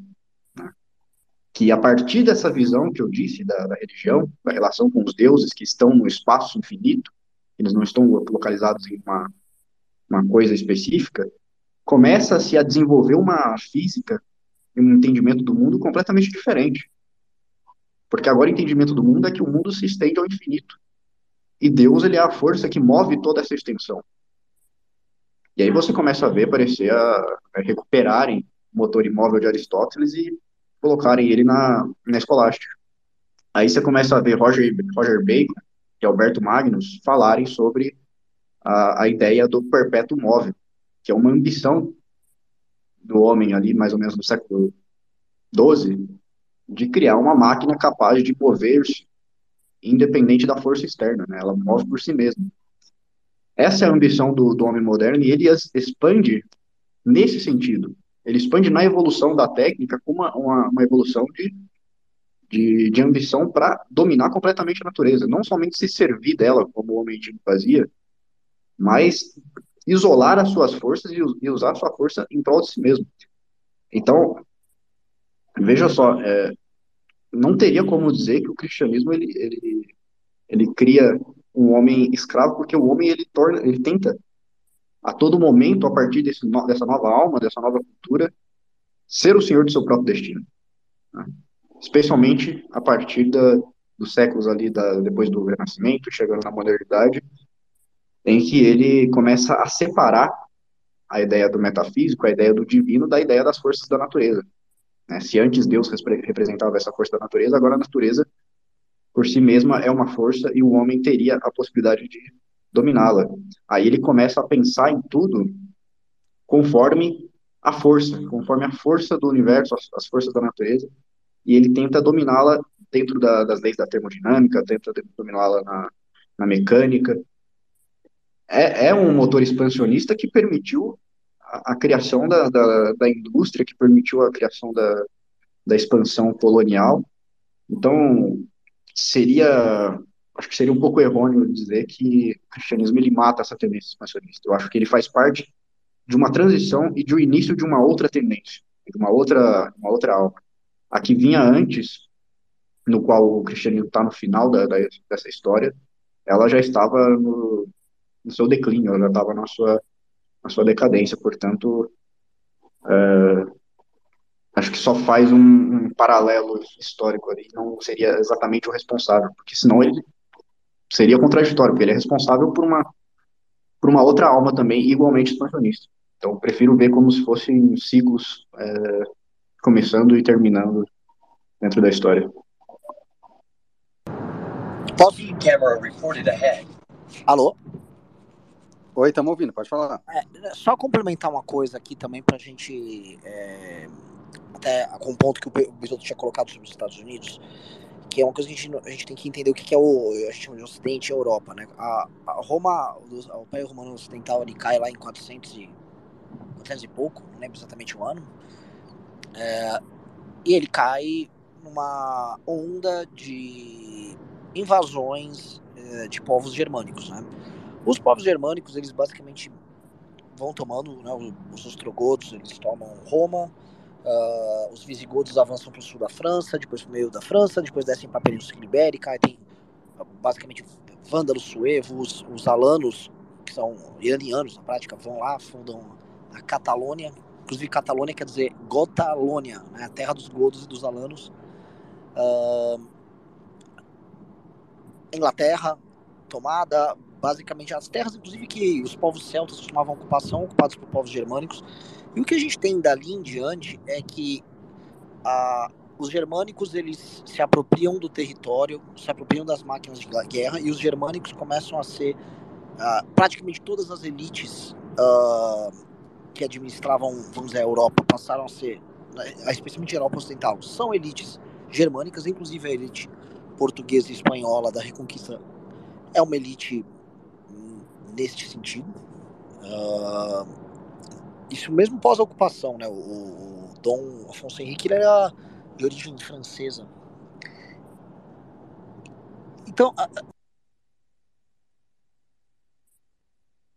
conquistado por Roma, aí tem a igreja, a instituição, a igreja, a, as ramificações da igreja ao redor da Europa, mas como estrutura política, uh, e aí você começa a ter arquitetura e uh, línguas e tal, ligadas aos povos germânicos. Então tudo que veio de lá para cá é consequência disso. E aí o papel do homem do sul, homem latino, ele se diminui perante, vamos dizer, o exercício do poder que se deu de fato por germânicos, em grande medida. Então você pode pegar a França, que é o país dos francos, a Inglaterra, você vai pegar o próprio o Império Português e Espanhol se dá por meio de uma lógica política de povos que foram basicamente controlados por germânicos da invasão árabe. E a sequência foi essa. Né? Então, uh, o que a gente chama de Ocidente, acho que é essa continuidade que tem, essa continuidade que foram os germânicos que tomaram. Tanto que os povos germânicos, na prática, são os povos uh, numericamente majoritários na Europa Ocidental. Se você for pegar ali o, a composição étnica da Europa, ela é majoritariamente germânica. É, só ia passar isso aqui pra gente ter essa. É, enfim, enfim, essa visão, porque no fundo os bárbaros, eles não é que eles só destruíram tudo e foram embora, né? Eles se apropriaram e a gente vive o mundo desses bárbaros que se romanizaram. Maravilha. Ian, Bisotto, queria ouvir a, a perspectiva de vocês, continuando o, o, raciocínio do russo aqui. Como que vocês veem essa tensão entre uh, paganismo e cristianismo dentro de Roma, né? E uh, esse antes e depois, o que, que muda de fato quando Roma se abraça a religião católica como religião oficial. Certo. Uh, bem, primeiro, um tema de, sobre decadência. Assim, o homem moderno, ele se vê, normalmente, até a maior parte das pessoas hoje em dia, se vê como numa trajetória histórica positiva.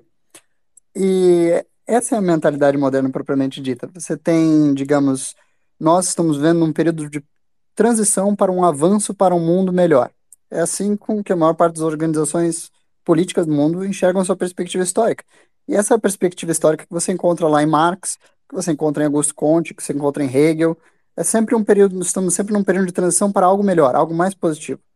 Só que o homem da antiguidade, ele pensava da forma absolutamente contrária. Ele sempre imaginava que o período histórico dele era uma transição para o pior que era um regime de decadência em relação ao princípio que era sagrado, que era mais positivo, que era melhor, que ia se decompondo como uma fruta. Se você pega lá os diálogos platônicos, Sócrates está sempre dizendo que eles vivem num tempo muito ruim, que não é bem o tempo de Homero, que era um tempo glorioso e maravilhoso. Se você pega a biografia do, as biografias que tem do uh, Alexandre o Grande, ele está sempre lá se comparando com os tempos áureos do, de Aquiles, que ele vê como um tempo melhor, um tempo superior, um tempo onde os homens eram mais bravos e mais capazes, etc, etc, etc. A mesma coisa com a antiguidade uh, oriental, no hinduísmo, nas religiões, uh, na religião chinesa, etc, etc, no taoísmo. E eu acho que o brasileiro, ele tem uma terceira perspectiva, que é a mais interessante. O brasileiro, ele enxerga, assim, que o, o patamar histórico dele é o patamar histórico à deriva sabe? Não é nem cíclico que nem os egípcios, né? Que é, percebiam o mundo como uma repetição de fenômenos. não é nem progressista, né, com uma perspectiva moderna, e não é nem decadentista, com uma perspectiva dos pagãos ou dos homens da antiguidade. Ela está simplesmente vagando à deriva num oceano de perdição. Assim. Pode ser que dê uma boa sorte encalhe em algum lugar positivo, ou pode ser que também não dê e fique nessas mesmas. E aí, com relação a, ao cristianismo para Roma, eu acho que foi uma mudança muito grande de perspectiva sobre tudo. Do ponto de vista somente administrativo, político e tudo mais, eu acho que conforme uh, o cristianismo foi avançando, depois de se tornar listo e até oficial, ele foi progressivamente assumindo aqueles encargos que eram de natureza do Estado e que o Estado já não podia mais uh, conduzir. Por exemplo, havia os tribunais de arbitragem católicos. Então, se a pessoa tinha algum problema jurídico a ser resolvido, ele podia recorrer a um tribunal de arbitragem católico, do qual, por exemplo, São Tomás de Aquino era. São Tomás de Aquino, não, desculpa. Santo Agostinho foi um juiz. E esses, tomar, esses tribunais que foram surgindo, na ausência de lei institucional, foram tomando espaço, tornando o sistema judicial de muitos lugares. Então, eu acho que a, a, o cristianismo foi assumindo o papel de Estado por osmose, até ele conseguir se separar muito tempo depois, a duras penas, porque ele quase virou uma religião estatal. Uh, e eu não acho que isso seja, obviamente, como Nietzsche pensava, né, a decadência da moral pelo, pelo império dos fracos. Eu acho que essa é uma literatura nietzscheana muito própria do Nietzsche, porque ele se via, obviamente, como o profeta dos nossos tempos e o sujeito que traria a verdadeira verdade, da qual todos nós vivíamos até hoje em profunda ilusão. Mas ele, é claro, como santo profeta dessa nova realidade, de sua própria religião, uh, viria a nos desvelar. Então, bem, essas são as minhas contatações. Muito simples, passo para o Bisoto. Bom, bora lá. A primeira coisa é que essa é uma constatação profundamente antissemita do Nietzsche e que depois vai dar na, na fundação do nazismo. Até hoje os nietzscheanos estão tentando se, se desvencilhar da, da óbvia ligação entre o que o nazismo pensava e entre o que o Nietzsche escreveu. E o foda é que você vai lá ler Nietzsche e você vê as bases para o que foi o partido nazista depois. O fundamento ideológico, filosófico, é, todo tá lá. Primeiro, que é de uma profunda ignorância histórica da parte do Nietzsche dizer que o, o cristianismo é uma religião de escravos. Uma religião de escravos que consegue colonizar o império mais poderoso que a humanidade já viu. Porra, são os escravos foda pra caralho, hein? A outra coisa idiota é tratar o próprio judaísmo como uma religião de escravos. Os caras fundaram vários estados ao longo da sua história e depois de passar dois mil anos sem o Estado, caiu lá no, no ano 70, tinha caído o, a Israel antiga, quando Roma massacra Israel depois da sua última revolta, eles voltaram agora em 1948. Que religião de escravos é essa que ciclicamente funda estados, que ciclicamente mantém seu povo protegido, que consegue sobreviver às maiores perseguições que a humanidade já viu e continua dando frutos? Isso é negação, isso é viver em negação histórica. Se, ah, eu não gosto de judeu, isso é uma religião de escravo e de mulherzinha.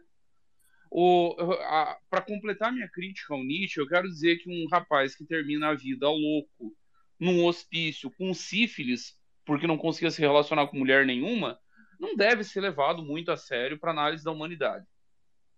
Dito isso, a, a primeira grande é, negação dessa tese imbecil sobre a falta de virilidade do cristianismo tá nos Templários, para ficar só numa, assim, bem recente.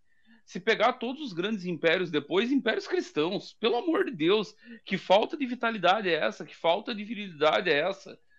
E ainda sobre o, que o cristianismo se adaptou bem às mulheres é um fato, isso é inegável. Isso é, de certo modo, herança do próprio judaísmo, que vai dar a, a, a origem ao cristianismo, mas também é fato que é uma religião masculina o sacerdócio inteiro é masculino, nunca foi ofertado sacerdócio para mulheres no, no, cristianismo aquele, o velho, o antigo, o que tem 2023 anos de história e que é herdeiro dos doze e de Cristo. Esse nunca aceitou mulher no sacerdócio, por exemplo, que é uma religião mais masculina do que isso. Eu entendo críticas pontuais e, e o cristianismo sofreu problemas ao longo de sua história. Você tem a ruptura protestante, você tem versões modernosas de cristianismo, Hoje em dia você tem uma miríade de seitas e tudo isso, para mim, é sintoma claro de decadência é negável. A própria Igreja Católica, santa, una, indivisível, católica apostólica, romana, para lembrar aqui do tema do nosso do nosso Space, ela enfrenta problemas, ela tem crises internas, ela enfrenta corrupção. É, corrupção não só no sentido material, esse é o menor dos problemas, corrupção espiritual mesmo, é, casos de pedofilia, vários. Ainda assim, mantém vivo o legado do, do maior império que a humanidade já criou, manteve vivo a cultura desse império, o modo de organização institucional, o, o modo filosófico, o, o estoicismo tão necessária à fundação de Roma subsiste hoje no conceito ascético cristão católico. Não tem nada mais estoico do que o ascetismo cristão católico. Então, uh, o, o, Nietzsche é fruto da sua época, é fruto do seu povo, é fruto de uma visão que, para usar os termos de Roma, para falar como um romano, é a visão de um bárbaro. Eu não espero nada mais de um bárbaro do que essa imbecilidade, esse desconhecimento histórico, o preconceito contra culturas que ele não conhece, uma visão filosófica limitadíssima e a transposição para um sistema filosófico, para concluir, a transposição para um sistema filosófico das suas próprias taras de caráter personalíssimo. É o mesmo erro que anos mais tarde o Freud vai cometer, que o Marx comete em alguma medida na, na análise sociopolítica dele, que vários cometem ao longo da história, que é achar que a humanidade ou grupos grandes da coletividade, como os cristãos, é, são aquilo que sua visão tarada da, da humanidade é. E não é. A história desmente. Os fatos, como diz um amigo meu, por sinal judeu, ele adora repetir essa frase, os fatos são teimosos. Não dá para brigar contra eles. Russo, você quer, quer falar alguma coisa aí do Bisoto? Eu sei que você é um, um grande leitor do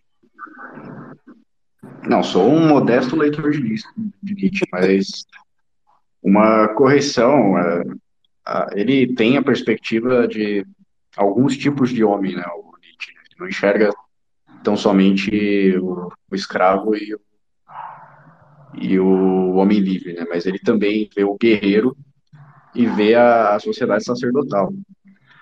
Ele vê o, o sacerdote também como a parte da criação dos valores e como parte da aristocracia. Né? Então, tanto o guerreiro como o sacerdote está nessa aristocracia, está como é, força ativa e não força reativa. Né? Então, acho que uh, a perspectiva dele sobre o cristianismo é muito mais em relação a, ao Paulo, né? Ele acredita que o Paulo teria desvirtuado o, o cristianismo e que o, o próprio Cristo, para ele, seria o maior exemplo de, de homem livre, né? De espírito livre.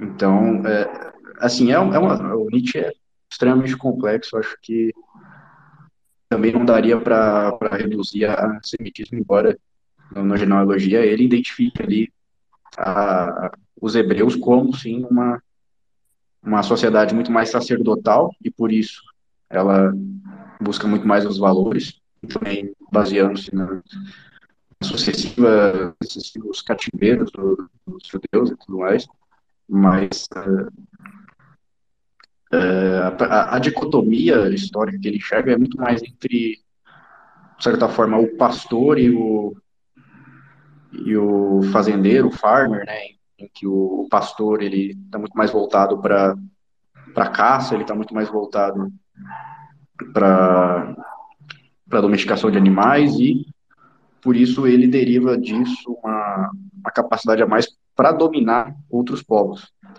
Então, dentro da perspectiva histórica, ele traça assim essa, esses dois paralelos. Embora os povos hebreus eles tenham um longo, longo histórico de, de pastoreio, né? tanto que o, o, funda, o fundador, né,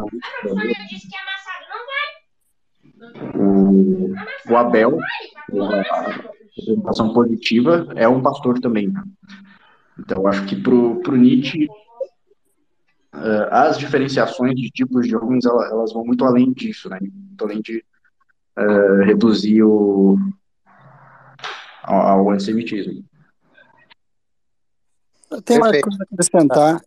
o Nietzsche ele tem um texto muito interessante sobre a ética em Epicteto, que é um estoico. E veja, diferente do que talvez perceba, ele também achava que os estoicos tinham uma ética de escravo. Ele enxergava os estoicistas como partícipes dessa ética do escravo. Uh, porque, bem, a ética estoica ela é meio assustadora para as pessoas que tentam ler ela como livro de autoajuda, porque na realidade, o, por exemplo, nas obras de Epicteto ele coloca umas coisas assim: uh, sempre que beijar a sua filha, uh, beija-se lembrando da ideia geral de filha, não apenas da sua filha em particular, porque assim, quando a sua filha morrer, você não deverá se sentir triste, ou sua mulher, ou seu ente amado, etc. Que a ideia fundamental do, do estoicismo é você se colocar diante das ideias puras, sabe? Diante do, dos seres mais abstratos. Por exemplo, se você tem um cachorro e seu cachorro morre, você compra um outro cachorro e dá o mesmo nome, que é o que o Schopenhauer fazia com seus poodles, que ele chamava de Aristóteles. Ele tirou a inspiração da ética estoica. Uh, e porque o Epicteto viveu como escravo, né? Por um, por um... O Epicteto, de fato, era um escravo. Exato. De fato, mesmo ele era um escravo. Uh, embora um escravo muito bem tratado, porque, obviamente, o Epicteto era um grande gênio, ele manjava de matemática, de geometria, de tudo quanto é coisa, então ele era um escravo de muito valor. Mas, Mas... ele tinha a estoica de ser o melhor escravo possível, porque ele achava que era essa a, a incumbência dele enquanto escravo estoico. Sim, grande cara. O, o Epicteto... Ari, eu, eu ia, eu queria abrir um parênteses rápido só para esclarecer, eu não estou defendendo nenhuma tese moderninha, tá? Eu estou com Aristóteles, estou fechadíssimo com Aristóteles. Existem humanos que, que nasceram para ser livres e existem os que nasceram para ser escravos. São um fato irredutível e ao lembrar que Epiteto era escravo, é bom a gente dar o contexto para as pessoas entenderem que um escravo daquela época vivia muito melhor do que um proletário de hoje, do que um trabalhador livre, teoricamente, dos dias atuais. Era outro mundo. Um mundo muito melhor, diga-se de passagem. É, depende do escravo, né? Uh, sabia que uma coisa curiosa que pouca gente sabe, muitas famílias judaicas durante o Império Romano tentavam obter o status de escravo. Porque olha que coisa bizarra. É por causa do seguinte: se o sujeito fosse escravo, ele era patrimônio, portanto, ele tinha direito à lei. Porque o dono dele né, poderia intervir junto ao sistema judiciário para que ele fosse favorecido no caso de um processo contra seus bens ou contra os bens de seu patrão. Gilberto Freire usa esse exemplo para tratar da questão do escravo no Brasil, e ele usa exatamente esse argumento, que o escravo era patrimônio, e aí ele desmente a lenda negra dos maus tratos a escravos, que ele diz, se um bem teu estraga, eu não, não lembro se ele não usou o exemplo do carro, os freirianos usam o exemplo do carro, se o carro estraga, você não vai descer o chicote no teu carro, que ele estragou, você não vai estragar mais ainda. Se o escravo passava mal, você não vai maltratar ele porque ele não está trabalhando. Você vai garantir que ele se recupere o mais rápido possível. Você precisa dele produzindo. É, o Gilberto Freire bebe nesse conceito romano do escravo enquanto patrimônio que Portugal herda. E, portanto, patrimônio deve ser preservado. É, mas eu acho isso um pouco perigoso, porque obviamente existem os excessos, né? Agora, mas em relação às famílias judaicas, uh, se elas não estivessem no status de escravo, e se não fossem romanos, elas não teriam nenhum acesso à lei. Então, alguém poderia, sei lá, impetrar um mal contra eles, eles não teriam como utilizar-se dos aparatos estatais para obter qualquer defesa. E se fosse, se eles fossem escravos, eles teriam como agir, né? Então, a, ocorria isso, que é bem bizarro, mas ocorria esse fato das famílias judaicas tentar obter o status de, de escravo e depois, em gerações futuras, até de cidadão romano. Então, havia um caminho, uma espécie de caminho de ascensão ali, que, bem, muitas tomaram. Isso de fato ocorreu. Mas era, era uma coisa meio de comum acordo, né, Ian? Então, o, o, o judeu tinha lá alguma profissão, ou ele era um artesão, ou ele era um, um comerciante, e ele chegava num, num patrício e falava assim, ah, posso trabalhar para você como seu escravo, vou, vou te dar tantos por cento da minha atividade econômica aqui, como se fosse um imposto, e aí eu trabalho para você e você é meu dono, e se, se alguém me roubar ou alguém vier me agredir de alguma maneira, você intercede em meu favor. É, exatamente. Era mais ou menos assim que funcionava. Uh, mas o que eu quero dizer é que a, sobre o, as dificuldades do Nietzsche com a ética, ele supõe que todas as éticas anteriores, elas estão erradas, elas são falsas, elas são, é, sabe, negativas. Até mesmo, a, digamos assim, uma ética antiga que é considerada de muito valor hoje em dia, que seria a ética estoica, que vende muitos livros e todo mundo gosta, e é muito legal, e tem vários livros de autoajuda bom aí do estoicismo. Uh, por quê? Porque ele propõe uma nova. Ele propõe uma ética do próprio Ubermente, a ética do sujeito que é que encontrou a verdade. Agora ele pode derivar os princípios éticos de dentro de si mesmo. E ele não é, digamos, o único cara que faz isso nos nossos tempos. Você pode encontrar vários outros filósofos que tentam tirar o que eu chamo de éticas da bunda. Você tem, por exemplo, a Andy a Ayn Rand, ela cria lá o sistema ético objetivista, que consiste em você ficar tentando imaginar que todo mundo só quer levar vantagem para si mesmo sempre. E que qualquer uh, tentativa de altruísmo, na realidade, é um argumento circular de egoísmo. Ou seja, qualquer e, coisa que, que você faça de bom para os outros, é, é sempre você quer levar uma vantagem. É, e que o egoísmo que é uma vantagem, objetiva né, para a sociedade. É. Não. E que é uma ética da bunda. Você tem outra. Você tem a ética do Lister Crowley, que é você é o todo da lei. Você, você, o seu desejo mais interior é um negócio um tanto mais místico, assim. Você tem que descobrir qual é o seu desejo mais interior. Você não sabe bem o que é, mas ele está lá no seu âmago. E aí, a hora que você descobriu qual é o seu desejo mais interior, aí você age segundo esse desejo, porque esse é o seu verdadeiro eu é uma ética bizarra também, que vai levar o sujeito a se tornar um baita dedonista, assim como a ética proposta pelo Ayn Rand vai tornar o cara um paranoico, que vai precisar ficar todo tempo tentando deduzir qual é o intuito egoísta dos outros para mim, ou qual é o meu próprio intuito egoísta perante os outros. Calma, maluquice. Agora, no caso do Nietzsche, ele também tem a sua própria a ética da bunda, que é você tentar deduzir que cada ato seu seja válido o suficiente para se repetir por toda a eternidade, que é o tal do finis revorum, a, a cobra que morde o próprio rabo. Você tem que supor que é cada ação que você fizer, ela tem que ser uh, válida o suficiente para você querer repeti-la ela ao infinito. E esse é o princípio ético que ele se põe. O que me parece também insano, mas uh, ele está descredibilizando as outras éticas em favor dessa ética que ele está propondo e não em favor de outras éticas anteriores do mundo pagão, etc. Nada disso. Ele acreditava que a, que a gente revivia a nossa vida infinitas vezes, né? Então, Sim. isso que ele argumentava que uma ação moralmente correta é uma que, se fosse repetida pela eternidade, você estaria em, em paz com ela, né? É, esse ponto é bem complicado, porque assim, nos primeiros livros dele, esse ponto da, da ética que ele propõe, primeiro aparece como um experimento mental sem muita uh, explicação, digamos assim. Ele coloca isso de modo mais poético, assim, em algumas obras.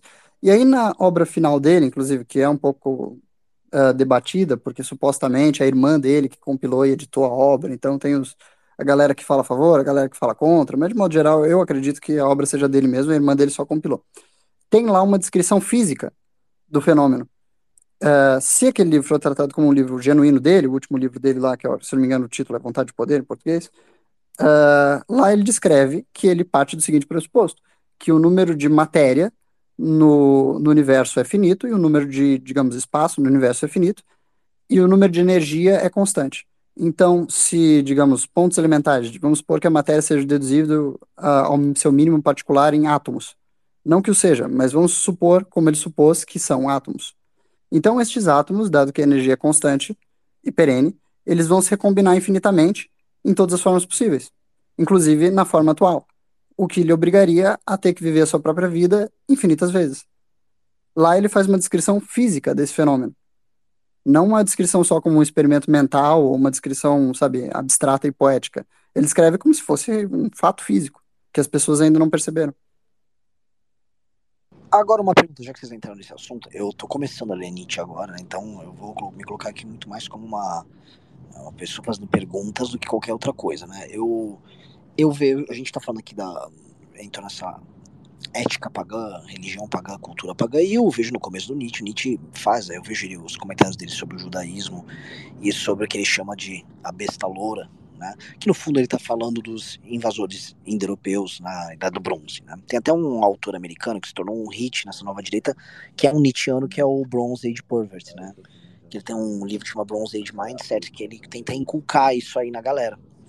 É, e ele fala como se fosse a, vamos dizer, a ética do nobre, a ética do cara em constante processo de uh, não só expansão, mas é uma ética que ela é assim, se quer é, nós somos sequer incapazes de conceber ela, no sentido de que é uma ética do, do ser dominador e praticamente todo mundo que se adapta a, a, ou melhor, que se adapta, que vive sob o jugo dele, é, vive a ética contrária.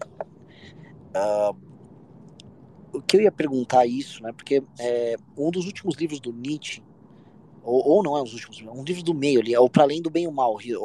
Me coloca aí qual ele tá na cronologia. Tá? Mal, do meio pro fim da obra dele. Do meio pro fim. O Para Além do Bem e o Mal, O, o Nietzsche ele vive fazendo, vamos dizer, citações, ou tem assim, falou Zaratustra para o universo iraniano, né?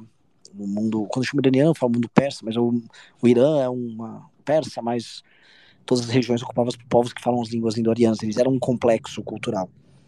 É, o Mitra, né, é, ele era um mediador entre o Ahura Mazda e o, e o Ariman. O Ariman era o mal, o Ahura Mazda era o bem. Uh, e esse papel de mediação era um papel de mediação entre o bem e o mal. Né? E aí eu vejo.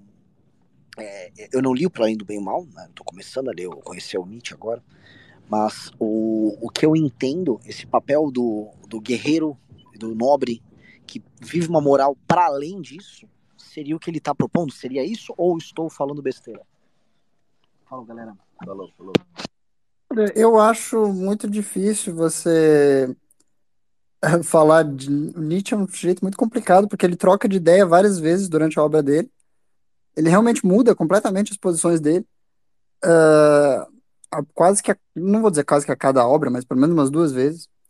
E, e parece que ele, uh, por exemplo, essa. Vamos lá, eu estava lendo um livro dele chamado uh, O Nascimento da Tragédia, que é o primeiro livro dele. Ele era aluno do Schopenhauer, e Schopenhauer ele acha lá que o mundo tem um princípio. E o princípio do mundo é o princípio uh, da vontade do ser. E essa vontade do ser é a vontade do ser para desindividualizar tudo que há. Sabe, tudo que há no mundo é múltiplo, né? Só que tudo que há no mundo vai morrer e voltar ao ser, o ser que é o total. Então, essa desindividuação, esse ir para o centro do ser, seria o princípio geral da existência. E aí ele propõe uma estética com base nisso. Uma ideia de que a arte tem que ser também assim. Ela tem que ser uh, uma, vamos supor, uma coisa desindividualizada, que não ligue o homem ao específico, mas que ligue o homem ao infinito, ao eterno. Ao universal. Ao universal, Isso, exato. Mas eu acho Isso aí é budismo, né? Que o Schopenhauer tem muita influência do budismo. Bem, isso me faz um sentido do caralho, né? Bem, o Kant também uh, tem ética parecida, e daí dessa dedução dele, o Schopenhauer também supõe que a música é uma arte superior às outras, porque como as outras artes são mimeses, elas imitam uma imitação de alguma coisa. Ela não está imitando o próprio específico, mas ela imita a ideia de, um, de uma terceira coisa. Então ela é imitação da imitação. E a música, ela trabalharia com os ritmos da própria natureza, com as próprias frequências, digamos assim. E aí, portanto, ela seria só imitação da imitação, e não imitação da imitação da imitação. E, portanto, ela seria a, a forma de arte superior. Só que o Nietzsche, na primeira obra dele, ele vai lá e meio que tenta botar a, a ideia do, do professor dele, do Schopenhauer, no chão. A hipótese dele é que não. Não existe um princípio, existem dois princípios. O princípio da individuação e o princípio da desindividuação. Ir ao particular e ir ao, ao eterno e universal. E a arte é, que vai... Apolíneo, né? É, exatamente. O Apolo e o Dionísio, os dois deuses. O deus da orgia lá, do baco, do vinho e tal, e o deus ali das coisas mais institucionais e tudo mais seria o Apolo. E aí ele faz a, a comparação com o teatro grego, e aí ele disse que o Ésquilo é o grande dramaturgo e que o Eurípides devia morrer porque ele destruiu o teatro grego. E a tese dele é o seguinte: no teatro de Ésquilo, você tem o coro, que representa o Dionisíaco, porque o coro não é um personagem, o coro é como se fosse uma amálgama de pessoas que representam a sociedade e representa as ideias gregas e tudo mais. E os personagens são o Apolíneo, são o individuado, são o personagem real, uma figura concreta, um particular na existência. E aí o choque entre essas duas coisas, ou seja, a o, a dificuldade dessas duas coisas se relacionarem é o belo da arte, é o mais verdadeiro, e portanto a tese do Schopenhauer é falsa e a dele é verdadeira. Só que aí, no decorrer da obra dele, parece que ele muda de ideia umas duas ou três vezes, e aí depois ele descobre tal da vontade de poder. Ele acha que não, não existem dois princípios, existem infinitos princípios, e eles estão todos em choque permanente. E a única coisa que vale é a ideia do do princípio que estiver em choque permanente e conseguir sobrepujar os demais, o se fazer valer, entende? No fundo das contas, é como se cada molécula do seu corpo estivesse em conflito com todas as outras moléculas do seu corpo e cada átomo na existência estivesse em conflito com cada átomo na existência e aquela e todos eles com uma vontade de sobrepujar os demais. E esse sim seria o verdadeiro princípio da existência, não a desindividualização ou a individualização que parece ser a conclusão, né, terceira conclusão que ele tira desse processo. Primeiro ele acha que é um, depois ele acha que é dois, depois ele acha que é um milhão, depois ele acha que é um infinito. Uh, e com relação à ética, eu acho bem difícil de dizer onde ele pensava o quê, porque, bem, ele tem uma série enorme de livros sobre ética, uh, ele tem três principais, né? É, acho que é Humano Demasiado Humano, Além do Bem e do Mal e Genealogia da Moral, na qual, em tese, e Crepúsculo dos Ídolos também trata um pouco disso. Então, ele está sempre tentando reexplicar as suas ideias, mudando alguma coisa nelas, e como elas são todas escritas de modo por aforismos e poemas, é, é bem complicado de você situar as coisas. Muito difícil mesmo. Uh, mas eu acho que ele mudou de ideia várias vezes e que a ideia final dele, que é a da vontade de poder, só surgiu no final da obra dele. E que antes ele tinha uma ideia mais aproximada de que haviam éticas em disputa, como se fosse se combatendo, duas ou três, ou algumas, eu não sei. Uh, e que depois ele chegaria a uma conclusão final de que é uma coisa só e que você precisa tirar o fundamento da ética de si próprio. E aí ele propõe tirar o fundamento da ética de si próprio com essa ideia de que você tem que estar tá disposto a repetir o seu ato eternamente. Se você estiver disposto a isso, é porque o seu ato valeu a pena. Se não, é porque está errado. Uma coisa bem mais simples. E, e valer a pena é, é bom, necessariamente, nesse sentido. Não, não, não é necessariamente bom. O que é complicado, né? Porque ele, de alguma forma também, parece que ele valoriza sacrifícios. Então, uh, ah, para alcançar coisas, sabe? Passar durezas, né? Porque se essa ideia fosse levada, digamos assim, ao seu limite, então, pô, cada vez que você deu com o pé na porta seria um inferno, né? O inferno eterno. E cada vez que você, sei lá, comeu alguma coisa muito gostosa, o paraíso eterno. Uh, só que ele consegue, uh, digamos assim, mapear isso de tal forma que ele acha que dá para você pensar na eternidade das suas decisões éticas uma levando em consideração a outra, sabe? e achar alguma espécie de ponto de equilíbrio. Mas eu acho que quando você, sabe, tenta tirar uma ética de dentro de si mesmo e não da realidade, portanto de Deus, você acaba ficando maluco. É, é muito como aquele conto lá do, do Dostoevsky, melhor conto de todos os tempos, o Grande Inquisidor, que o Jesus volta e aí o Grande Inquisidor manda prender Jesus e diz: Ora, ora, por que diabos você teve que voltar? A gente estava fazendo tudo certo. Quem não estava se ajustando, todos os homens agora são felizes, a gente dá o pão, a gente não faz eles tomarem nenhuma decisão, a gente controla a vida deles e eles estão todos satisfeitos aí. Você não tem que voltar, cara. Uh, e no final ele acaba libertando Jesus, porque este homem, o Santo Inquisitor, que se coloca na posição de tirar uma, de inventar uma ética e impor aos outros, ele perde, sabe, a noção de realidade do que deveria ser a ética, porque ele está se colocando numa posição que não é mais humana. Então ele não tem mais os parâmetros para avaliar o que é certo e o que é errado. Eu me fiz compreensível ou falei bobagem? Maravilhosa exposição, muito boa. O, o Sugamosto entrou aí. Já pousou, Sugamosto? Vamos ver se ele tá. Ele estava no avião, estava vindo para cá. Opa, saudações, estão me ouvindo bem aí? Como é que tá? Boa noite a todos. Estamos ouvindo. Estou aqui caminhando no aeroporto de Confins e conversando com vocês, ouvindo também as exposições dos, dos colegas. E o que tá achando? Tá bom esse, hein? Sim, agora Nietzsche, né? Estão falando Nietzsche, é. eu fui muito. Eu fui, eu fui Nietzscheano quando era jovem, muito influenciado pelo meu falecido pai, que era um leitor assim de Nietzsche, muito fanático até eu diria. Uh, gostava muito de Nietzsche. Para ele, Nietzsche era a a última palavra na filosofia, assim, né? como se fosse o, era era ao mesmo tempo o, o auge né? da filosofia e também o ponto final, né? mais ou menos como foi para ele também Wagner na música, né? foi a coisa mais importante, mas também fechou todas as portas da, da grande música. Então é interessante o há agora um movimento de parece que é uma tentativa de retomada, assim, de todas essas coisas, né, de Nietzsche, dos estoicos também. Não sei se falaram dos estoicos, eu estava no avião, não ouvi. Falamos um pouco. Um, Falaram, né? Chegou é. a falar um pouco, mas da, da leitura do Nietzsche em relação ao epiteto. É. O, bom, é, os estoicos, eu estou aqui no aeroporto, nos aeroportos aí circulando, né? É muito curioso como como tá hypada essa questão dos estoicos, né? É tudo ligado a é impressionante como, como essa formatação da produtividade tem afetado todas as áreas. Mas faz do... voar é? econômica em si uma atividade muito estoica, de fato. É, é.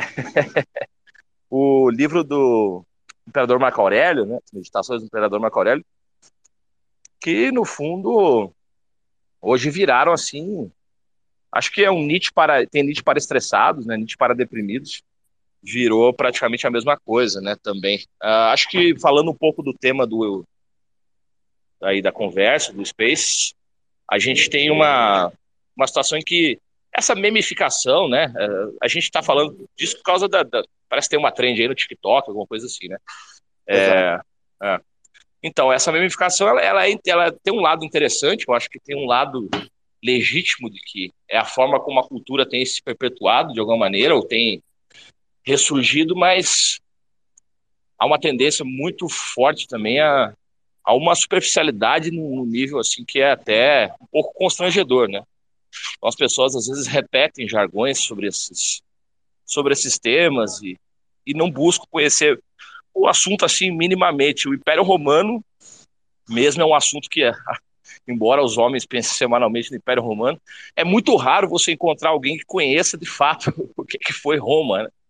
Uh, as pessoas têm muitas idealizações também sobre o Império Romano. Uh, quando a gente fala, por exemplo, das festas populares de Roma, essas coisas assim, os caras que já são da Roma viril, a Roma solar, né?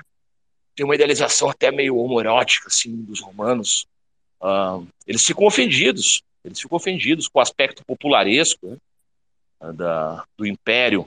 Dá, dá então, uma, de, uma, de uma festa popular que, que ofende um, um romano em céu. Não, eu Eu acho que.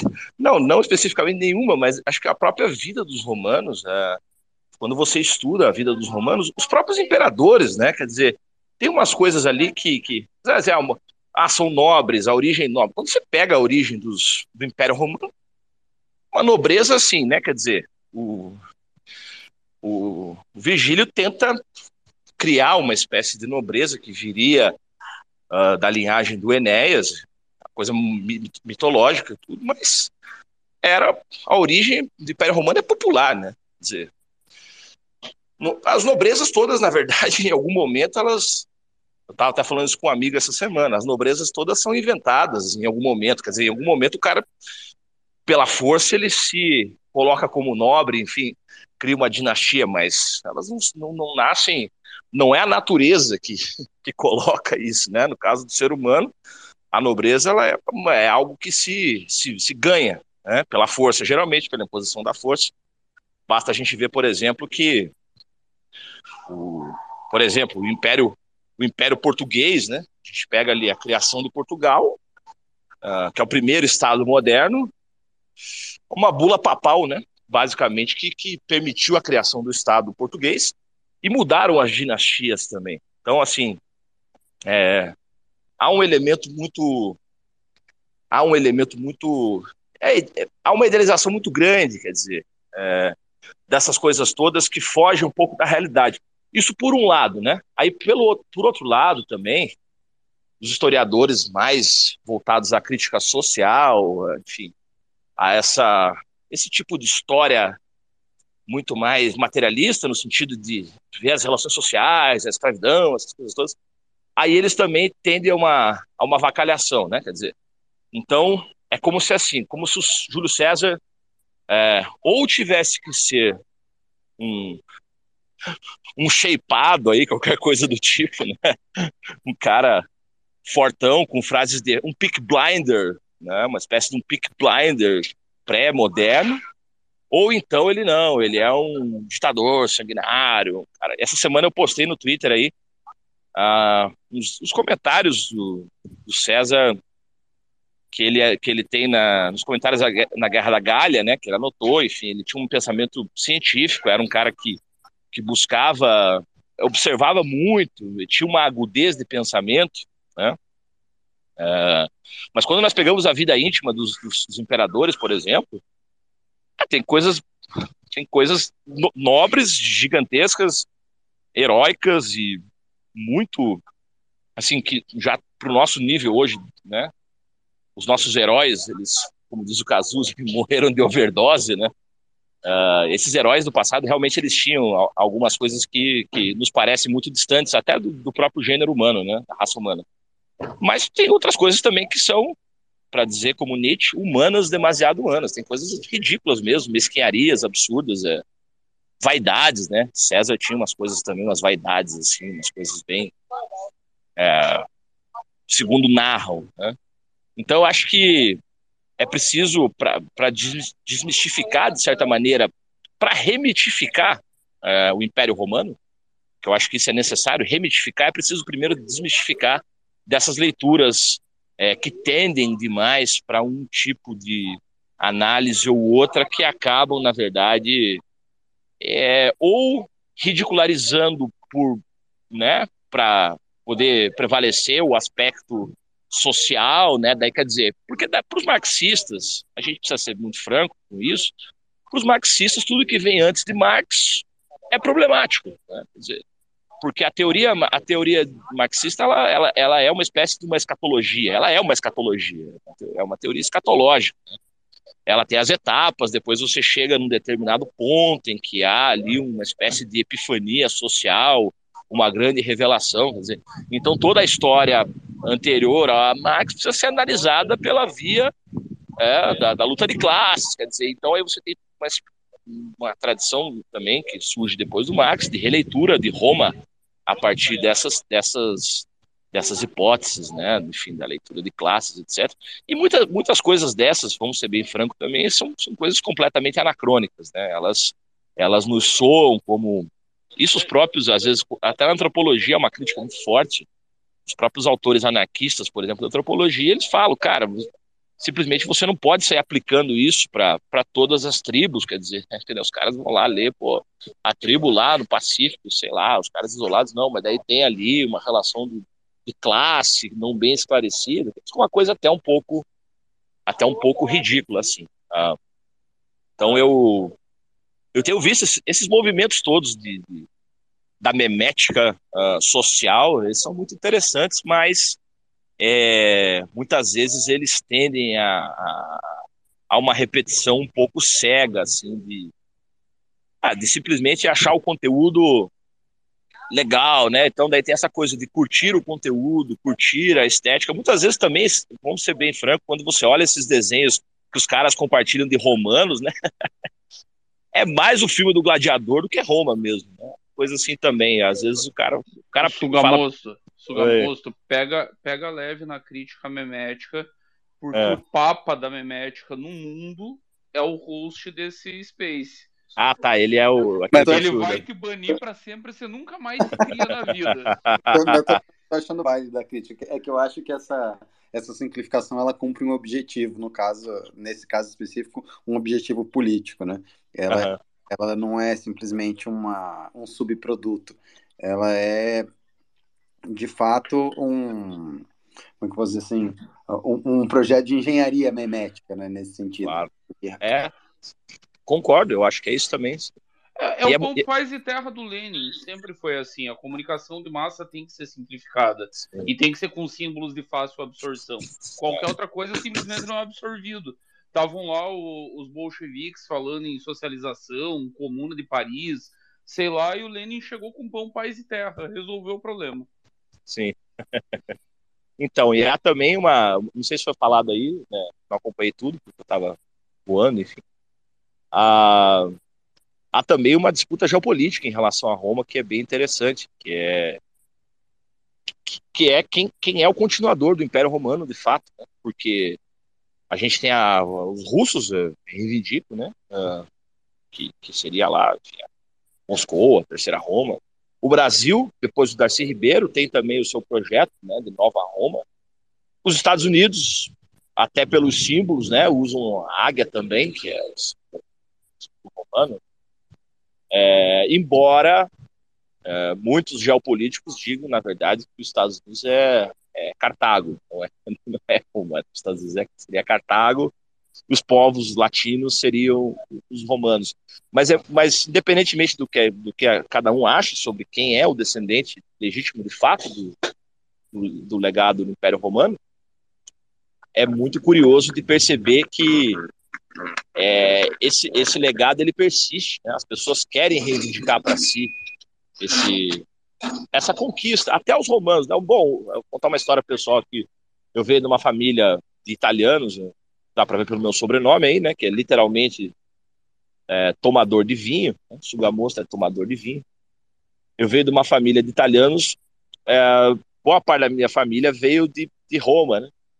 É, da região de Priverno, né? Província Latina, que é uns quilômetros assim de Roma. Eu tive lá, é uma cidadezinha, assim, uma vila, vilarejo.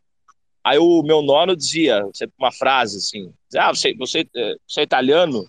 Ele dizia, primo romano dopo italiano, né? quer dizer, os próprios romanos, dizia, primeiro italiano, depois romano, de, é primeiro romano, depois italiano. Eles, eles não reconheciam essa a Itália, né, essa identidade italiana, porque ah, também aquilo, a, a unificação da Itália é uma coisa muito recente. Ah, havia ali uma, uma disputa muito forte eh, entre, entre aquelas republiquetas todas que se, enfim, se digladiavam ali de uma certa maneira. Você sabe ah. que quem resolveu isso foi o maior macho que Santa Catarina já produziu, né? É, o Garibaldi. Anitta, Anitta Garibaldi. O Garibaldi é, veio de fora. Anitta é o maior macho que esse estado já produziu. Sim. É verdade, então, pois é, a unificação italiana é final do, final do século XIX, né? Então, então até, até ali, até hoje tem também, você vai em Milão, os caras falam, ah, não, não sou italiano, sou, sou lombardo, né? Sou lombardia, sou, sou milanês, sou qualquer coisa do tipo. A, Repu a Veneza era uma república sereníssima, era uma coisa, era um poder à parte, enfim. Ali é uma treta gigantesca, mas os romanos têm essa coisa de, ah, nós somos os romanos. E aí eu fui comprar um. Eu estava em Roma, no Trastevere, que é um bairro boêmio de Roma, enfim, um bairro muito bonito. E aí eu fui comprar uns pães, né? Uh, uma, uma forno daqueles, padaria. Aí eu disse para a senhora assim, falei, ah, tal, tá, comecei a conversar com ela. Tchau, meu, meu nome é meu nome é romano. Ela disse, de onde? Eu disse, ah, é de Priverno, né? República Latina. Ela falou, ah, tá, mezzo romano. Quer dizer, era uma coisa assim, cara, um negócio que era, sei lá, 30 quilômetros, mas não era ali específica, não era naquele centro, então, assim, ela é meio romana, é, é não é um romaninho meio assim de metigela. Imagina um russo de São Petersburgo, então. É, então tem umas coisas muito curiosas, assim, como eles, como eles, como se preserva essa memória mesmo na Roma, né, cidade eterna, aquela coisa de, de já ter sido o centro do, o centro do mundo. Eles, os, os romanos trazem ainda isso muito forte, mesmo com toda a globalização, mesmo com toda a expansão das coisas, mesmo com a cidade de Roma hoje sendo basicamente uma cidade para turismo, assim, né? Mas essa, esses ecos aí, sim, é a memética num sentido até mais amplo também, penso eu. Esses ecos, é, aí são ecos mitológicos, permanecem ainda é muito forte e é por isso que a gente pode resgatar isso, é por isso que, que quando que permanecem, né? Sim, sim, nesse caso que, que bom que permanece, claro, claro, porque eles também nos conectam com outras coisas, eles nos conectam com coisas que ultrapassam essa realidade aqui, assim, momentânea, né? Eu penso isso. Então, então de alguma maneira, essa, de alguma maneira, realmente, essa trend aí tal, é muito interessante analisar isso, por, dá para se analisar por diversos pontos de vista. Perfeito. Estamos batendo duas horas aqui, eu vou, vou abrir para pergunta. É, lembrando, galera, pergunta rápida, tá? Não, não, precisa fazer uma, uma exposição, não precisa contar do Alexandre. Uh, pergunta eu, tá aqui. eu espero que o general esteja presente. O general está aqui, eu vou abrir o microfone dele já já. Ele está aqui. Uh, vamos tentar fazer perguntas sobre o tema ou comentários rápidos sobre o tema. Está aqui para responder eu, o Russo, o Sugamosto e o Garcês, o resto do pessoal teve que sair. Vamos lá, abrindo o microfone, tenho cinco pessoas aqui. Vou abrir o do general primeiro, se ele já estiver aí, ele pode começar a falar. Então, abrindo os microfones, de, vamos falar de maneira ordeira, pessoal, um de cada vez. Vamos lá, vamos lá. Tem um aspirante herói da Terra também, só, só gente um, da, da literatura clássica aqui com, com um perfil heróico. Vamos lá, vamos lá, vamos lá. Alguém, alguém? Cenas fortes, aspirante, general, Emílio. Abrindo, vou abrir mais dois aqui. Não, tem mais o Matheus. Vou abrir o Matheus. Alô, alô? Vocês estão me ouvindo ainda? Alô. As... Ah, faz, faz a pergunta, aspirante herói. Vamos lá, vamos começar com você. Olha só, cara, sabe como é que é que como que é disseminado um meme na rede social? É, é, vamos lá, pergunta. Manda pergunta. Como é disseminado um meme na internet, numa rede social ou num grupo de pessoas? Isso é uma pergunta ou uma afirmação? É uma pergunta, é uma pergunta. Como é? Como é? Ah. Tipo, entendeu? Como se desenvolve? Entendi. Perfeito. Vamos lá. Pedro, responda, pelo amor de Deus. Isso aí tem que ser você. Claro. Um, primeiro, a gente precisa entender, né, a, a definição de meme. A gente, eu uso a definição de meme do, do Dawkins, que é um, um fragmento, o menor fragmento de uma ideia que tem uma capacidade de replicação e de evolução, né? Então, um, como que ela se perpetua? É, ela, ela contamina, né, um hospedeiro. Eu acho que você tem uma relação simbiótica em, em, alguma medida que pode ser parasitária ou pode ser benéfica, mas basicamente você entra em contato com essa ideia, né? Essa ideia, então, ela ressona com as outras ideias que você já tem dentro de você e se ela fizer sentido, ela em alguma medida parasita você e faz com que você replique ela, né? Como se fosse uma, uma infestação por alguma espécie de, de lombriga ou, Uh, para a gente fazer uma analogia, um fenômeno biológico, né? Um vírus, por isso que chama viral. Então, como se fosse um vírus da gripe. Você tem, você entra em contato com aquela ideia, aquela ideia, então, toma uh, você e ela subjuga a sua vontade em replicá-la. E a partir do momento, então, que ela subjuga a sua vontade, você passa a replicá-la, ela se perpetua ou em rede social, ou numa roda de amigos, ou em qualquer meio social que seja, ou, ou um próprio livro, né? E, aí sim ela vai contaminando pessoas novas e vai se perpetuando e evoluindo através do processo. Beleza? Beleza, gostei muito dessa resposta, Pedro. Ah, e... você pode, se você não for aluno da, da Academia MBL, se você se matricular hum. lá, eu dou aula de memética muito bacana, o pessoal gosta bastante. Fica aí a dica para você se inscrever, que vale a pena. Eu, eu acho melhor aula, mas porque é a minha, sou suspeito para falar. Mas o, o Ian, que cuida da academia, pode falar aí do, do feedback dos alunos, que é bem bacana. É um dos melhores alunos, melhores avaliados. Vamos puxar o saco. Beleza? Vamos para o próximo, então, para dar tempo de todo mundo falar. Mais alguém quer fazer alguma pergunta? Claro. Se ninguém tiver mais nenhuma pergunta, eu gostaria de fazer outra. Vamos lá, dou-lhe uma, dou-lhe duas.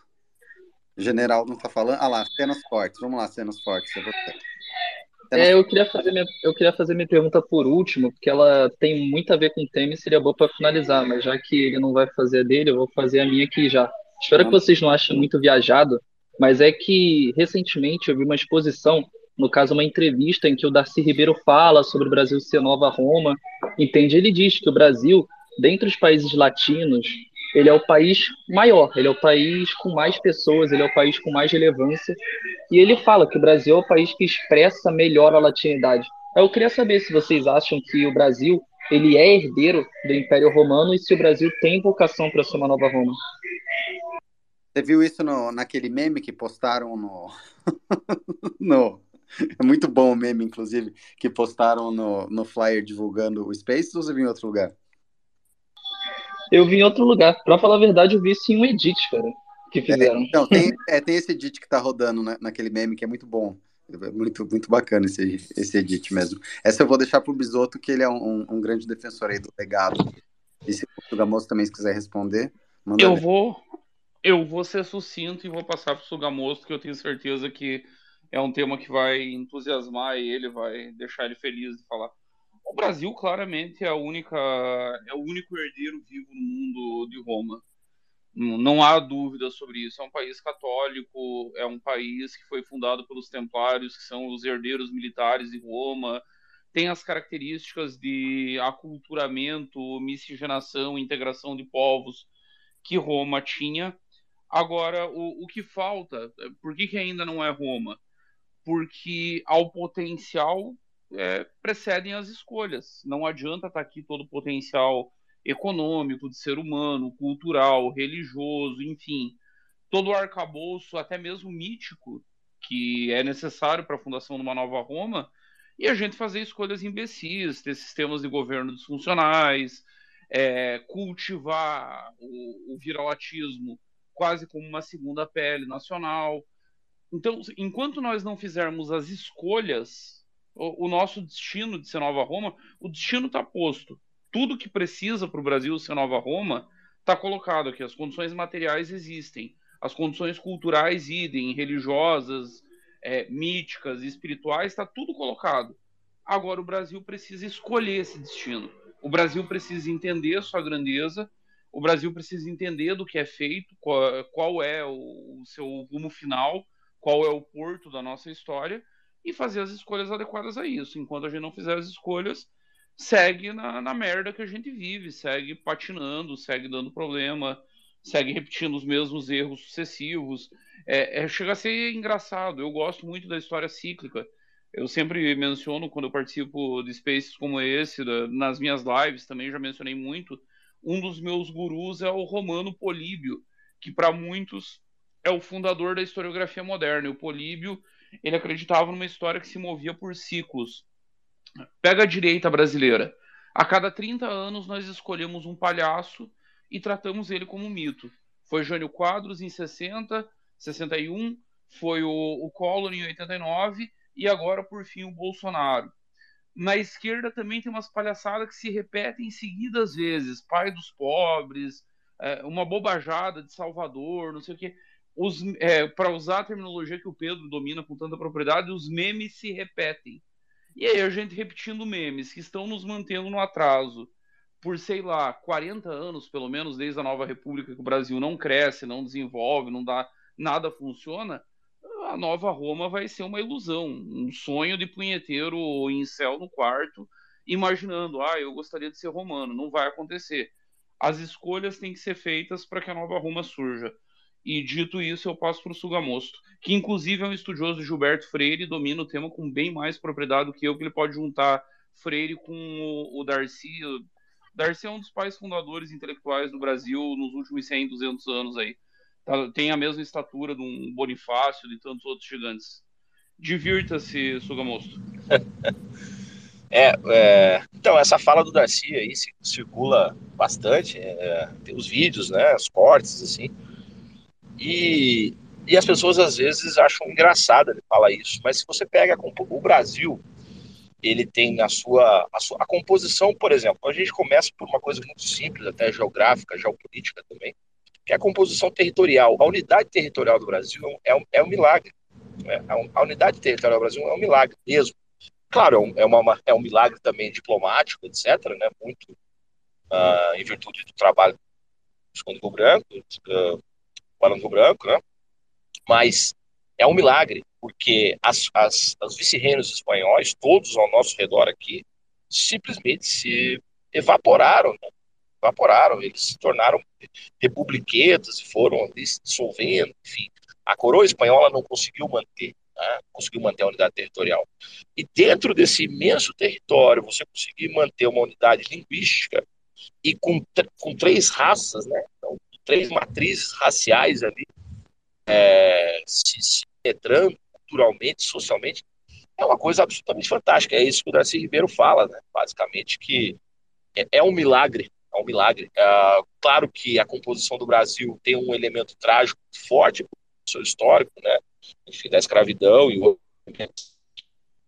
que trazem esse elemento uh, trágico, mas é, se coloca que não é a gente não é só herdeiro dessa é, dessas tradições míticas nós somos herdeiros também dos, de diversos sonhos, né, conquistas. Você pega, por exemplo, os portugueses, é, eles, quando começaram as navegações, havia uma, uma forte mitologia das ilhas encantadas, é, do, do, até uma dessas ilhas, que era a ilha do Rai Brasil, uh, o Paraíso, né, o Sérgio Buarque de Holanda tem um livro muito interessante, que é Visões do Paraíso, Visão do Paraíso, que é justamente sobre sonho que tinha com essa nova terra teria, a, a gente vê a impressão, né, pelo Vaz de Caminha, quando chega, uma impressão assim, na carta, né, pelo Vaz de Caminha, é uma impressão realmente como se estivesse chegando num lugar é, abençoado, enfim, um lugar que, que, que, até tinha um pouco de etéreo, né, lembrava um pouco até as descrições do paraíso. Então, só que tudo isso, o Bisotto falou muito bem aí, as escolhas, né, e tudo isso acaba, acabou, acaba ficando, tá? Até hoje, né? Hoje, talvez muito mais do que, do que sempre, porque é pelo menos é, dos governos ali, Vagas e JK, a gente tinha pelo menos, né? É, uma visão de que aqui era realmente o lugar para a gente construir um país, era o melhor lugar para se construir um país. Não, tem, não tem, provavelmente não há um lugar melhor para se construir uma nação que o Brasil. Mas é, essa, a gente não tem essa visão mais. É, os, os, os, políticos, os governantes têm uma visão muito restrita né, do Brasil. Hoje, hoje virou até uma coisa assim, é uma piada, né? Esse negócio de Nova Roma virou até uma piada. Assim. A gente fala do Quinto Império, fala dessas, da, da Idade Dourada, né? O Brasil é o, é o tema do meu doutorado. É, o Brasil é herdeiro do, de diversos é, do sebastianismo português também. Assim, há uma clara entre o elemento sebastianista, né, que projeta também um futuro nacional, com elementos locais, ameríndios, né, africanos. Né? Então, o, Brasil, o Brasil é um país muito interessante. Outro dia eu vi um cara uma postagem falando assim, ah, tava falando de interferência de outros governos do Brasil, o cara falou, ah, mas que, que interesse que os outros países podem ter no Brasil? É um gigantesco, um dos países mais importantes do mundo. Que a gente não veja o Brasil um dos países mais importantes do mundo, que o país tem potencialidade para ser um país dominante, né, um líder global, é, é, é um problema muito mais nosso que do próprio país. Né?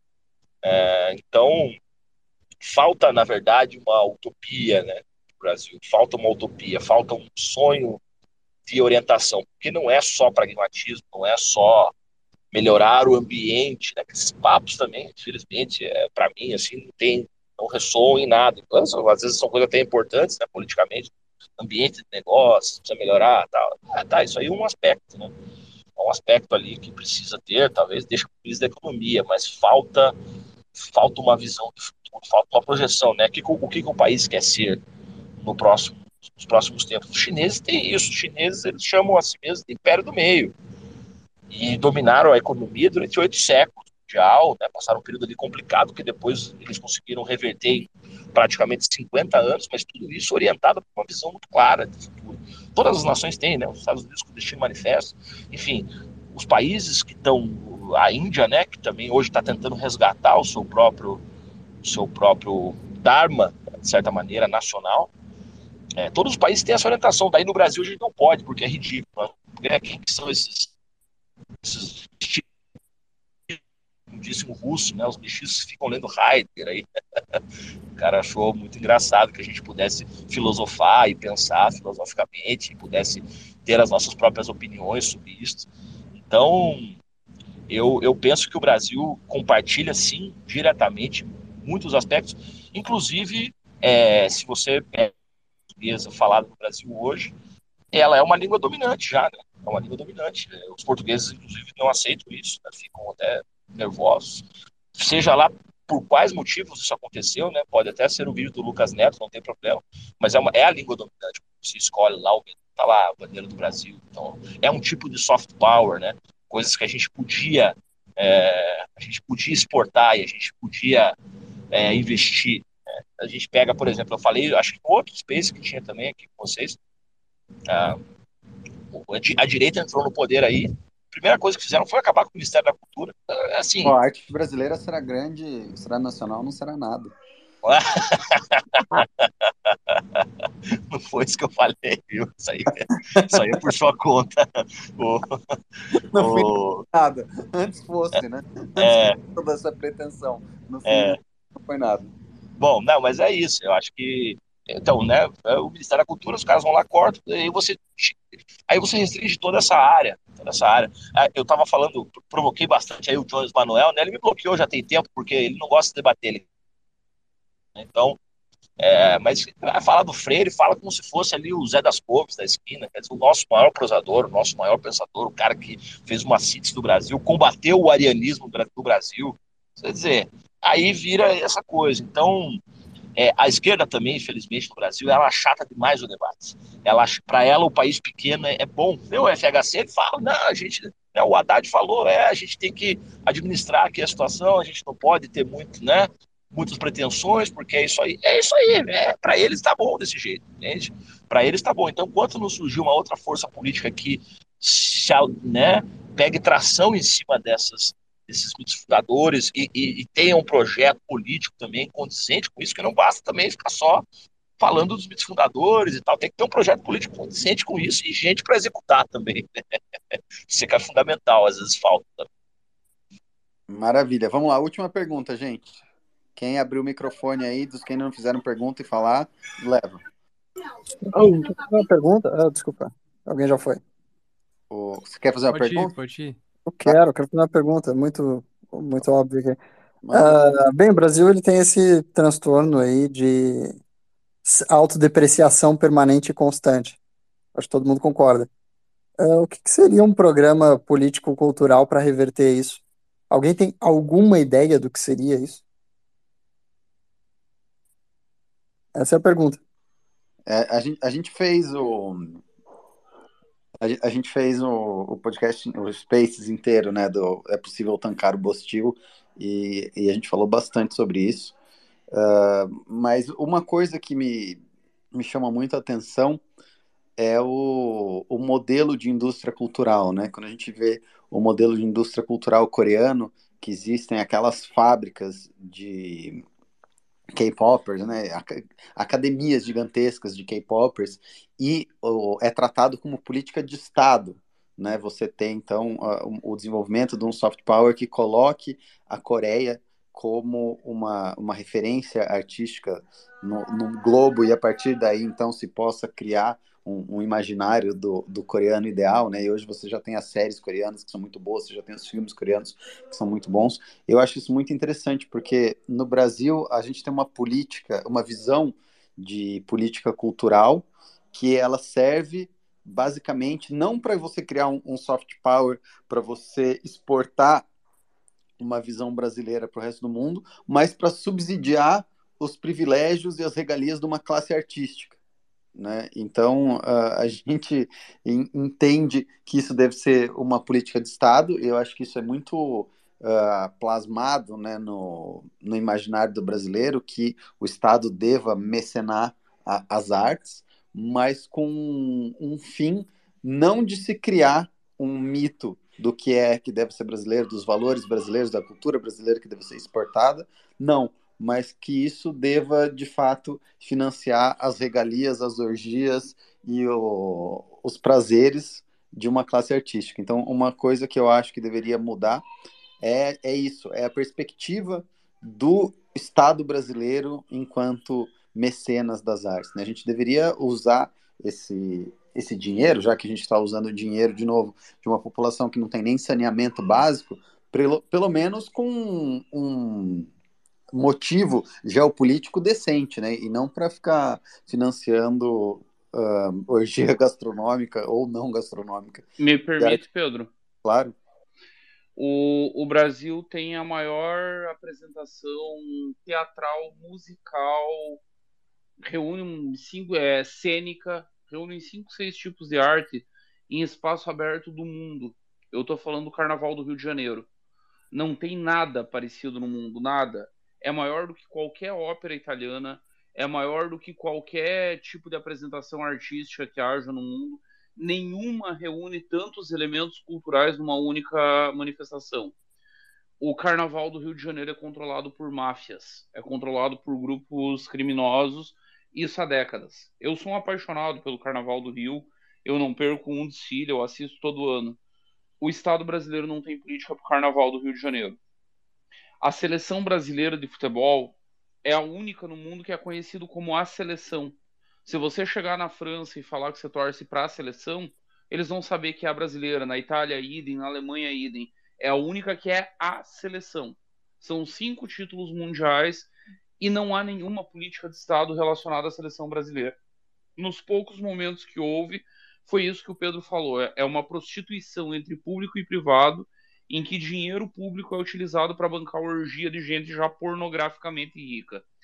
A Rouanet tem um erro de, de, de concepção que é, é, bizarro e não consegue me entrar na cabeça.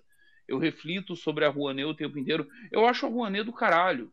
É, ela é uma política em essência, para usar um termo que os jovens vão gostar, ela é uma política liberal.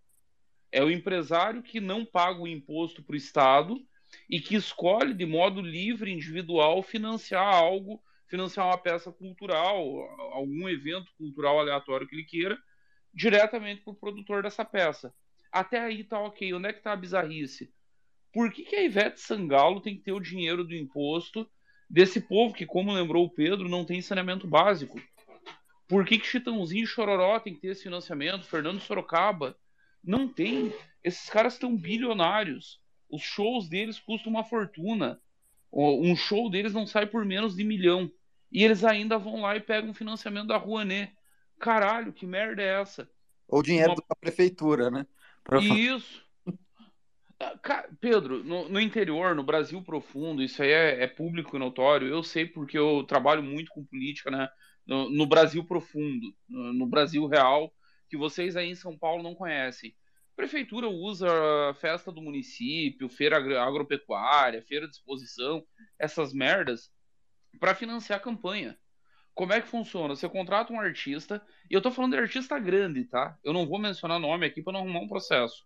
Artista grande o cara lança o show lá na nota por um milhão e 200, 300 mil vão para o bolso do prefeito e ele vai usar para financiar a campanha do ano seguinte. Ele faz isso com três, quatro, cinco artistas. Tem empresas no Brasil que as prefeituras já conhecem, que agenciam os grandes, e aí essas empresas fazem o serviço. Isso virou política cultural no Brasil. E aí eu vou concluir, para concluir, eu tenho um vício dos meus tempos de trotskista que eu não consigo me libertar que é o vício de achar que toda crise é uma crise de direção. E eu acho que o problema do Brasil é uma crise de direção. O Ian pergunta como é que nós vamos botar uma política cultural de pé que vai acabar com o viralatismo, que vai acabar com esse sentimento atávico do povo brasileiro de se sentir inferiorizado. Ian, enquanto nós tiver o Congresso que nós temos, enquanto nós tivermos a classe política que nós temos, enquanto nós tivermos o STF se comportando como um Senado romano, sem ser o Senado, e sem ter as responsabilidades que o Senado tinha, porque senadores iam morrer na guerra. A família deles era a primeira a ser cobrada na, na hora que o bicho pegava. Eles pagavam mais impostos que todo mundo. É, famílias patrícias em Roma financiavam as artes, coisa que o STF não faz. Mas esse STF que se comporta. Enquanto não tiver tudo isso, esquece, irmão. Nós estamos aqui tentando plantar, sei lá, tomate no deserto do Saara. Não vai rolar vai morrer a semente num solo absolutamente árido que não tem a menor chance de dar fruto. É preciso antes resolver o problema institucional brasileiro. Nós vivemos desde 88 a, a nova república, a, a Constituição Cidadã do, do Ulisses é o pior arranjo institucional da história brasileira. Nos entregou a pior classe política da história brasileira.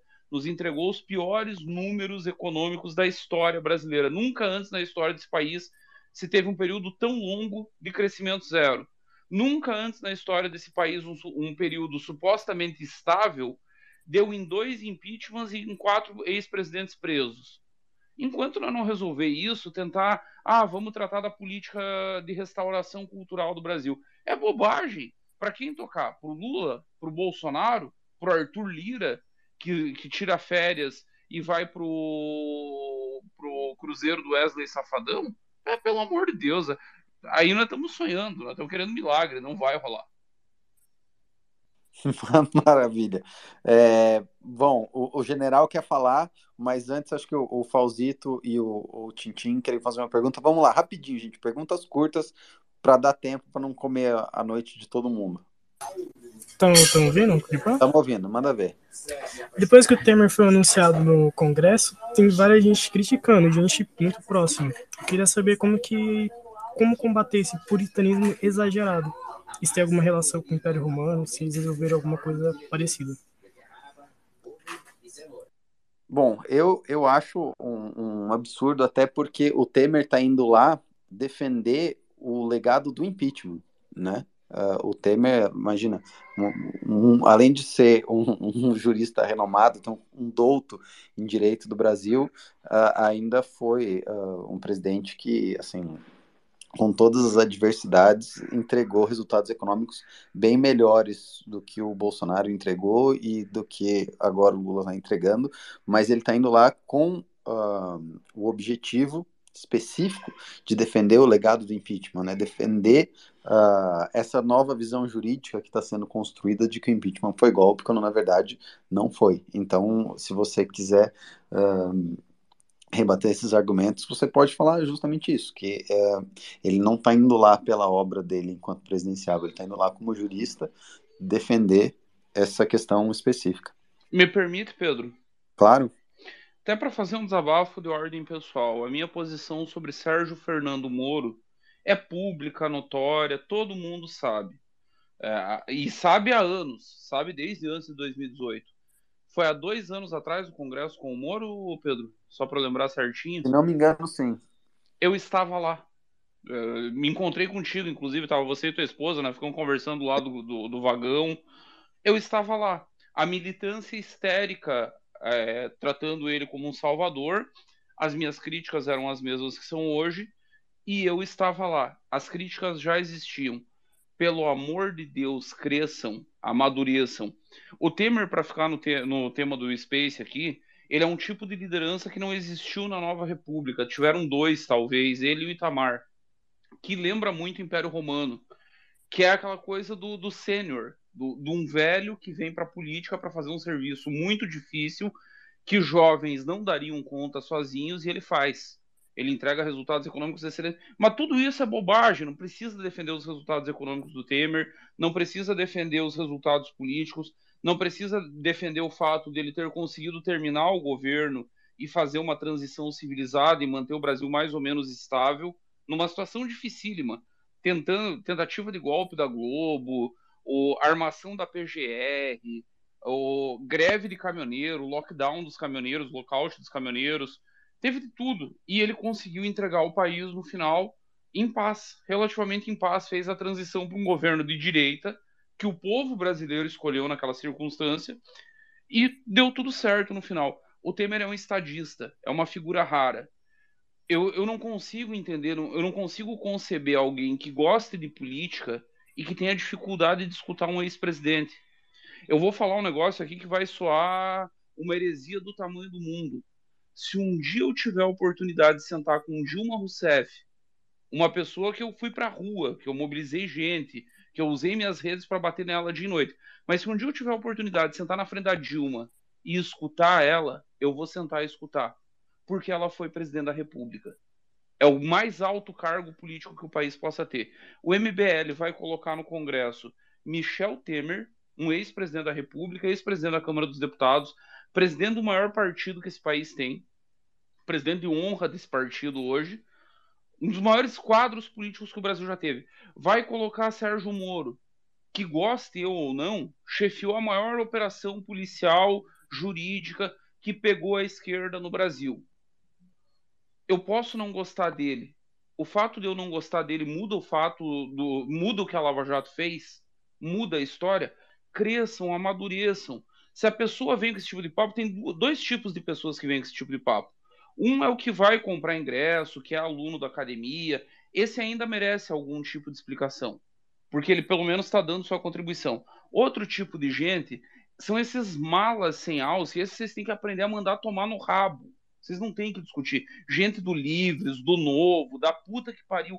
É gente que nunca construiu nada politicamente, que aceitaram ser conduzidos por uma malta de malucos, que não tem formulação, que não estão fazendo um space no domingo à noite para discutir política, que não tem revista, que não tem nada para apresentar para o Brasil. Nada. A única coisa que eles têm para apresentar é criticar quem faz. O Congresso tá do caralho, as figuras que estão lá são sensacionais e quem tiver um mínimo de maturidade, não precisa nem ter cabeça de adulto, eu estou falando aqui com cabeça de adulto, com cabeça de jovem, com mínimo de humildade, eu vou ter a oportunidade de aprender alguma coisa com grandes figuras da história recente do país. Só isso já vale o preço do ingresso. Vale o preço de área VIP, vale o preço de tudo. Só isso já valeria. Então não tem que dar explicação. O, lição para a vida escolha suas batalhas, escolha com quem discutir, o que discutir, o que argumentar.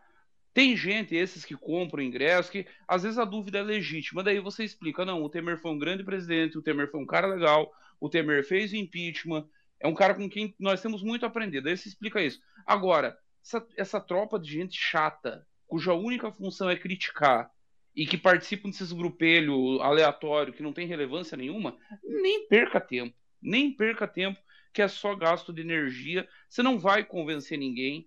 Eles nos odeiam, eles sempre odiaram. Eles têm inveja de um grupo que é o grupo que mais entregou resultado nos últimos oito anos da política brasileira, sendo minúsculo, que não aceitou ser empurrado para o precipício pela histeria bolsonarista. Eles não se conformam com isso. Eles cometeram um suicídio político, eles erraram em tudo, eles devolveram Lula para a presidência, e aí restou para eles odiar quem sabe fazer as coisas, quem faz as coisas com competência, e é o caso do MBL. Então, não perco muito tempo com esse tipo de gente, que não vale a pena. Maravilha. Última pergunta, então, general. Capricha. Vamos lá, está com a mãozinha levantada. Boa noite, compatriota. Está me ouvindo bem? Estamos ouvindo. Tentarei ser breve, porque isso aqui é para motivo de outros países. Né? Eu, eu estou brasileiro, estou brasileiro há exatamente 40 anos, 37 anos, 40. Eu cheguei aqui no final de 1980, fugindo da ditadura que eu ajudei a instalar com armas, na Revolução Sandinista. Né? E eu não conhecia o Lula, eu não sabia quem era o Lula, mas eu vi ele falando na televisão naquela época e eu vi todo mundo hipnotizado olhando. E eu perguntei quem era esse camarada, tal, um sindicalista que estava preso, tal, tal, tal, aquela história. E eu senti no íntimo, o espírito me falou, e disse assim, esse cara, falei assim, ou vai ser o novo Lex Valença, ou vai ser o novo Fidel aqui. Aí me disse, ah? Ele deu, deu, deu detalhes, isso aí. Depois, quando ele fez o pacto com o diabo lá com, com Fidel. Aí eu comecei, falei, aqui vai ser instaurado. Não, o brasileiro não é igual. que Aí vem a, a, conversa, a conversa que vocês vêm acompanhando, do ponto de vista filosófico, do ponto de vista é, étnico, é, histórico, etc. Aí isso não é, aqui não aqui são os, países da banana, das bananas que tem essa ditadura. Aqui não tem, não tem como entrar comunismo, não tem como entrar essa ideologia aqui. Se passaram exatamente 40 anos e eu estou vendo a mesma história. Mesma história. Mas a, a questão não, não é não quero abordar esse ponto, eu quero esse ponto. Qual é a, como eu coloquei, será que é um karma coletivo que certos povos têm que passar, por exemplo? Qual é a diferença? Ah, nós não somos iguais que os venezuelanos, nós não somos iguais que os africanos. Olha, a vida me deu a oportunidade de viver 20 anos no Sul e 20 anos aqui no Nordeste. Tá? São duas culturas completamente diferentes? São. Mas como brasileiros são, porque a miscigenação é assim. Mas é, há que o Nordeste tem uma ética completamente diferente, porque o Nordeste elegeu a esquerda e o Rio Sul. Não, não. Eu fui perseguido por um promotor público do Rio Grande do Sul que tive que fugir para o Nordeste. Aonde é que eu quero chegar? Isso, fo foca, foca, na pergunta, gente, que está quase acabando o nosso horário aqui. Sim, sim. O que de vocês vê de uma perspectiva do que acontece com os povos em relação à, guerra, revoluções, ser escravos, etc., ideologia, não vendo do ponto de vista espiritual, de reencarnação. Ninguém tocou nesse ponto. Passaram por tudo de Aristóteles, até o próprio Platão, Platão fala sobre, sobre esse, esse assunto mas ninguém tocou nesse assunto. Entendeu? Só para finalizar, é, aquele conto, aquele que contaram tantos contos aí, então, conta, você conhece aquele conto que quando Deus estava criando o mundo, né? Que, bom, é, no Brasil vamos botar o Rio Amazonas, o Rio São Francisco, lá na Nicarágua vamos botar os, os vulcães, na América Central os vulcães que estão fazendo os terremotos. E no Brasil vamos colocar a floresta amazônica, lá na África vamos botar o... o, o General Fox Foca na pergunta. Sim, sim, a, a pergunta. Está acabando o horário. Mas sim, mas vem aqui diz assim, e, vem cá, o Anjo perguntou para o senhor, por que, que você está dando, dando tudo no Brasil, botando tudo de bom, e lá nos outros países está tudo de ruim? Deus disse, aguarda o povinho que eu vou mandar para lá. esse povo que gosta de carnaval, que estava falando rapaz, futebol, e só que... Aí você está descrevendo o Bisoto. O Bisoto gosta de carnaval, gosta de futebol. Mas aí que estou abordando o ponto, ponto filosófico espiritual. Vai vir, vem, vem, vem coisa ruim, vamos quebrar, vamos passar necessidade, como eu predisse há 40 anos. Isso não tem jeito, é para nós evoluir, para nós crescer. É, boa, boa noite, isso que eu ia deixar botado aqui. Obrigado. Boa noite, general. Muito obrigado pela sua participação. Se o general não existisse, ele precisaria ser inventado. inventado que ser né? humano, que ser humano espetacular. Puta mas, que vai, pariu. Juan Patrick, só porque você é um, um, guerreiro, você existe não só como homem, mas como símbolo na luta contra os Slap Giants. Juan Patrick não é um homem, Juan Patrick é uma ideia. É uma Exato, eu vou abrir para você. Faz uma pergunta breve que a gente precisa encerrar. É só aí... breve mesmo, mas ela daria um space todo. Quem é que venceria no auge? O Império Romano ou o Império Chinês? E venceria no, no onde? No X1? Na luta? É, é. Os dois no auge. No auge. Império, Império é Romano. O auge do Império Chinês você pode falar que é agora, né? Então, Império Chinês. É, é, é uma. É o, com certeza o, Império Romano, Império Romano não tem. É, se você pegar comparativamente hoje e você trans, transplantasse o, o, o poderio militar do Império Romano para o tempo moderno, seria, seria hoje, assim, com as proporções que tinha, né? Número de armas para cidadão, número de exércitos, legiões, seria o maior exército do mundo hoje, facilmente. Então, a China é, teve armadas, uh, os caras chegaram a, a navegar ali no em regiões, quando os portugueses chegaram, eles já estavam, enfim. Mas a China perdeu muitas, muitas guerras também, né? Os chineses também, assim, eles usam mais até uma intimidação do que um confronto direto, né? Então a China não tem um, também um histórico assim muito é, é, diferente. Os romanos eles realmente expandiram expandiram o território pela, pela força militar. Então não tem não tem é, é, é com, é com certeza disparados o maior império militar de todos os tempos. Mesmo quando você pensa, assim, por exemplo, em grandes impérios, até do passado, os persas, por exemplo, na época uh, do, do, Ciro, uh, enfim, império dos, na, na, época dos Aquemênidas ali, não tem comparação nenhuma. Uma coisa, os, os, romanos é, uma, é um outro, como diz o, o professor, é outro patamar, né? É outro patamar. Maravilha. Tá certo, pessoal. Muito obrigado todo mundo pela participação. Mais um Space maravilhoso. Esse foi um, dos mais divertidos. E se você ainda não é assinante da revista Valete, assine a revista Valete, é muito importante. Como o Bisoto falou, é uma das entregas do Movimento Brasil Livre que está sendo mais importante. Isso é um trabalho de formiguinha, a gente vai lá, né, uh, fundando o pensamento, criando esse pensamento. Tomara que ele consiga germinar no solo do deserto e vire uma grande planta de tomate, como o, o, o nosso querido Bisoto aqui ilustrou muito bem. Mas esse tomate precisa que todos nós o reguemos, né? Então, se você ainda não é assinante da revista, assine a revista que você não vai se arrepender. Tá certo? Muito obrigado, pessoal. Muito obrigado, participantes. E até domingo que vem um bom resto de final de semana a todos. Tchau, tchau. Valeu. Valeu, gente. Obrigado pelos feios.